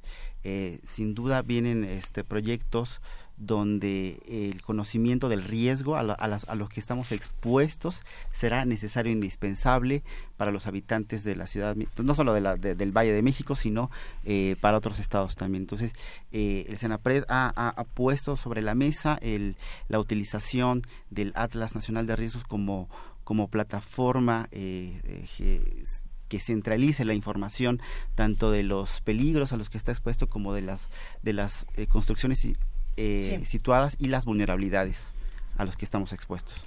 Hay, por supuesto, comentarios de los que nos escuchan, algunos de los que están recordando sus propias experiencias, otros que hacen sugerencias, eh, que tienen preguntas pendientes. ¿Dónde los podemos encontrar? Podemos repetir los datos de, de la convocatoria y tratar de, de que esto no solamente quede en un tema muy solemne, que sí lo es, pero también que nos ha dado muchísimo para seguir creciendo y para seguir reconstruyendo no solamente lo que hay de nuestra ciudad, sino de nosotros. ¿no? ¿Cómo, ¿Cómo cerramos esta conversación? Nos vamos de uno en uno vamos cerrando. Pues creo que es muy importante este tipo de eventos para seguir, como comentabas al principio, eh, no, bueno, es una, o sea, después del sismo poco a poco fue disminuyendo un poco la participación y el entusiasmo de los jóvenes, pero a un año creo que estamos todavía a tiempo de impulsarlo y de renovarlo. Y creo que la academia eso permite tener espacios de discusión, este, como comentaban a tener mesas redondas, pero también hay otro, este, tipo de charla que es el conversatorio y justo se busca que seamos los estudiantes los que nos reunamos en, en lugares públicos para platicar y comentar nuestras experiencias y ver qué sigue, ¿no? Y creo que es mucho en esta etapa de prevención el aporte que podemos tener este tanto la academia en conjunto con el sector público y sociedad civil y o sea seguir trabajando en eso en la etapa de prevención desde la discusión aunque sea comenzando por ahí. Muchísimas gracias, Elsa del Toro. Norland, Norland García. Sí, muchísimas gracias. Pues bueno, invitar a toda la comunidad universitaria que se sume a los diversos espacios que están creados en esta, en esta convocatoria. Este, nosotros le apostamos a la, a la prevención, eh, prevenir es vivir. Y sin duda este queremos que la cultura de la protección civil la cultura de la protección la cultura de la prevención se siga manteniendo. No hay que olvidar lo que eh, a, los peligros a los que estamos expuestos y este eh, simplemente eh, saber qué hacer cuando suceda y mantener este espíritu de este de apoyo hacia la comunidad y hacia nosotros, ¿no? Apostarle a la prevención. Si en el municipio donde uno vive hay reglamento de construcción. Por supuesto, los invitamos, claro, claro que sí, es muy buena tu, tu, comentario porque los invitamos a consultar el, eh, el Atlas Nacional de Riesgos en www.atlasnacionalderriesgos.gov.mx para que ustedes entren y puedan ubicar dónde, dónde está su casa y a los peligros a los que está expuesto. Es muy importante que, sepa, que sepamos. Si no, ¿sabe que Yo no me voy a parar aquí. No le tengamos miedo a nuestros espacios, aprendamos a vivir en ellos y a protegerlos de otra manera. Gracias, Norlan.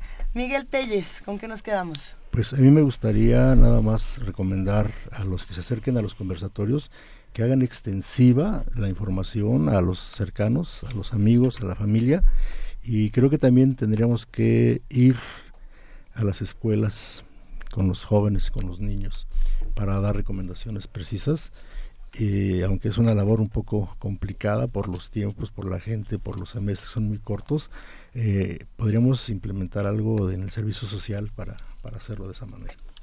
Muchísimas gracias. Ya está compartida toda la información en nuestras redes sociales para todos los que gusten sumarse a este gran esfuerzo. Les agradecemos muchísimo por habernos acompañado esta mañana. Ha sido un verdadero privilegio. Muchas, gracias. Gracias. Muchas gracias. Vamos a despedir esta conversación con música, Miguel Ángel. Vamos a escuchar de Parov Stellar el, el swing del camarero. Órale.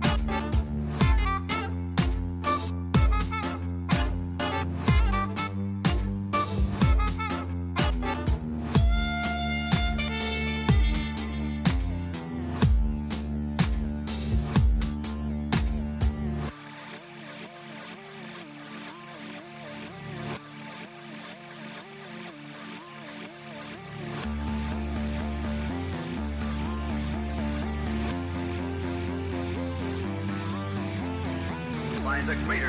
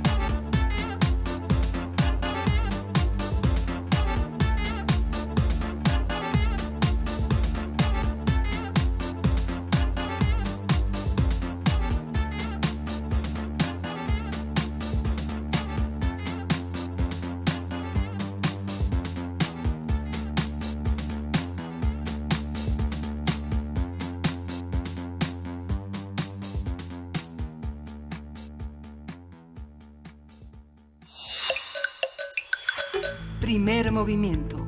Hacemos comunidad. Son las 9 de la mañana con 53 minutos. Sí, este programa está a punto de llegar a su fin, pero todavía tenemos unos minutitos para seguir platicando y estamos echándole un vistazo a la Gaceta de la UNAM, Miguel Ángel.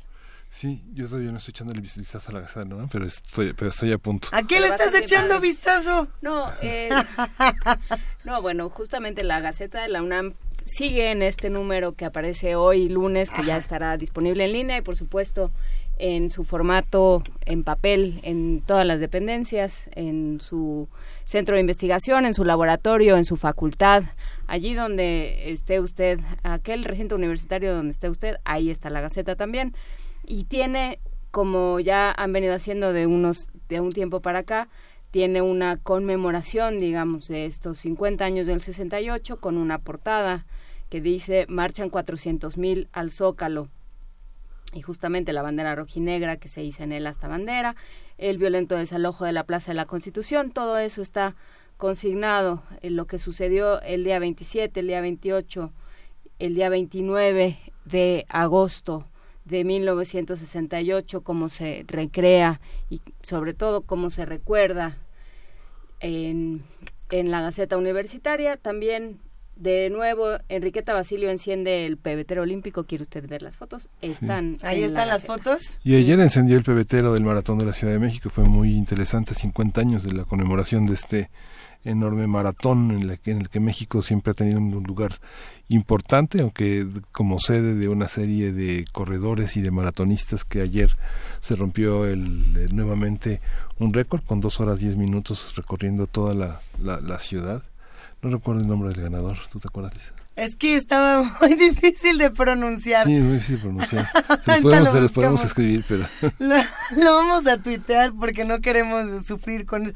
Pero qué interesante toda la, la historia de la maratón y, y de cómo se vive en, en nuestra ciudad sí echen un vistazo. Vamos a estar compartiendo más información de todo esto en nuestras redes sociales. Y recuerden que nos pueden escribir a arroba PMovimiento, diagonal primer movimiento UNAM y nos pueden llamar al teléfono 55 36 43 39. Agradecemos muchísimo a los que también nos mandan postales sonoras a primer movimiento UNAM arroba gmail.com. Vamos a escuchar una de estas postales. Ya tenía el ganador. A ver, el ganador. Titus Ekiru, keniano, es el ganador del Maratón de la Ciudad de México. Titus Ekiru, y en la categoría de, de mujeres. Eh, Era un hombre igual. No. De difícil. Etaferagu. No, Titus Ekiru no es difícil. ¿A cómo? Bueno. Etaferagu Goda Temesgen de Etiopía. Etaferagu pues muchas felicidades a los ganadores y sobre todo un abrazo con mucha admiración para todos los que participan. No, y para todos los que están parados en insurgentes desde las nueve diciendo, ánimo campeón, ánimo campeón, pues sí. ánimo campeón. Ánimo, ¿o no? Sí. si uno está tirado en su cama eh, tratando de vivir su último día de vacaciones. Pues te están diciendo ánimo campeona, ya Pero mañana hasta la una de la tarde, Luis Iglesias, de las nueve hasta la una de la tarde. ¿Y no te animaron? No, mi espíritu olímpico se quedó igualito. ¿eh? ceros. A ver, ahora sí vamos a esta postal sonora. Gracias de verdad a todos los que comparten Hubiera con tomado nosotros una sonidos. postal sonora de ánimo campeón. Ánimo Nos campeón. hubiera venido muy bien esta Sí. mañana, definitivo. Mira, pájaros en la casa de las palomas, en Uxmal, Yucatán, por Araceli Cruz. Un abrazo, Araceli.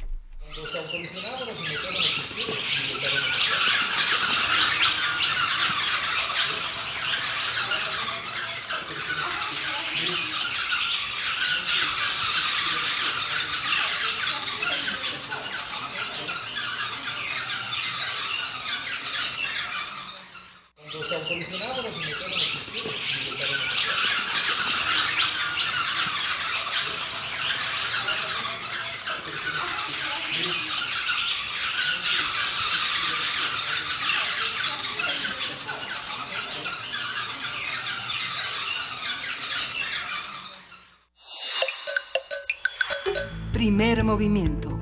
Hacemos comunidad. Y bueno, después de esta postal sonora, ahora sí, es momento de despedir este programa, agradeciendo por supuesto a todos los que hacen comunidad con nosotros, a todos los que nos escribieron en arroba P Movimiento, en diagonal Primer Movimiento UNAM, a todos los que nos llamaron al 55 36 43 39. Este programa, como ustedes bien saben, está hecho por ustedes y para ustedes, pero también hay un gran equipo, un equipo guerrero de Primer Movimiento que todas las mañanas se levanta y escucha ánimo campeón en su cabeza. ¡Ánimo, campeón! ¡Ánimo, campeón! ¡Ah, qué rico el lunes! Y entonces todos nos paramos muy contentos. No nos enojamos en el Llenos de ánimo, campeona. Respiramos, no nos, no nos suena las tripas por ahí de las nueve de la mañana. Nada. No eran las mías. Yo a punto. no, no sé, siempre hay como un versus ahí de tripas. Yo que ya platican. No, eso ya es un alien. como que estas tripas ya platican. ¿Cómo están sus tripas, queridos radioescuchas que hacen comunidad con nosotros? Eh, para los que las sienten un poco alborotadas, un poco punks, les queremos contar ya para despedir este programa que un día como hoy, justamente de 1956, nació el músico británico Glenn Matlock. Ustedes lo recordarán porque fue uno de los miembros fundadores de la banda Sex Pistols. Y con estos Sex Pistols despedimos este programa.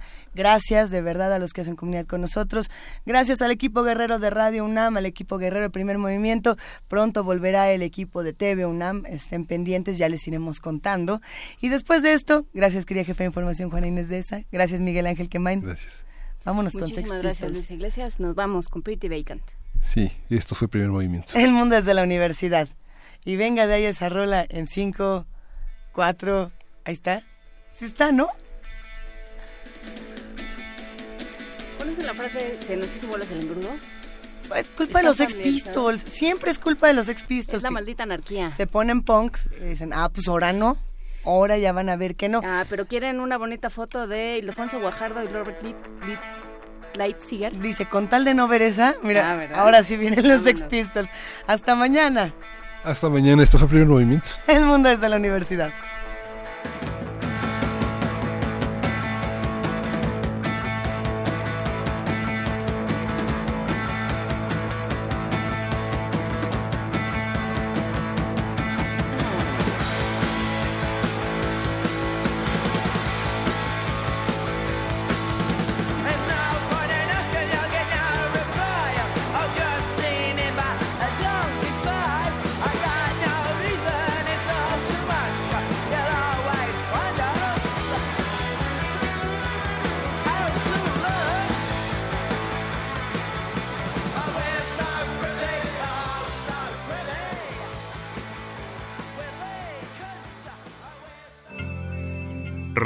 Presentó Primer Movimiento. El mundo desde la universidad.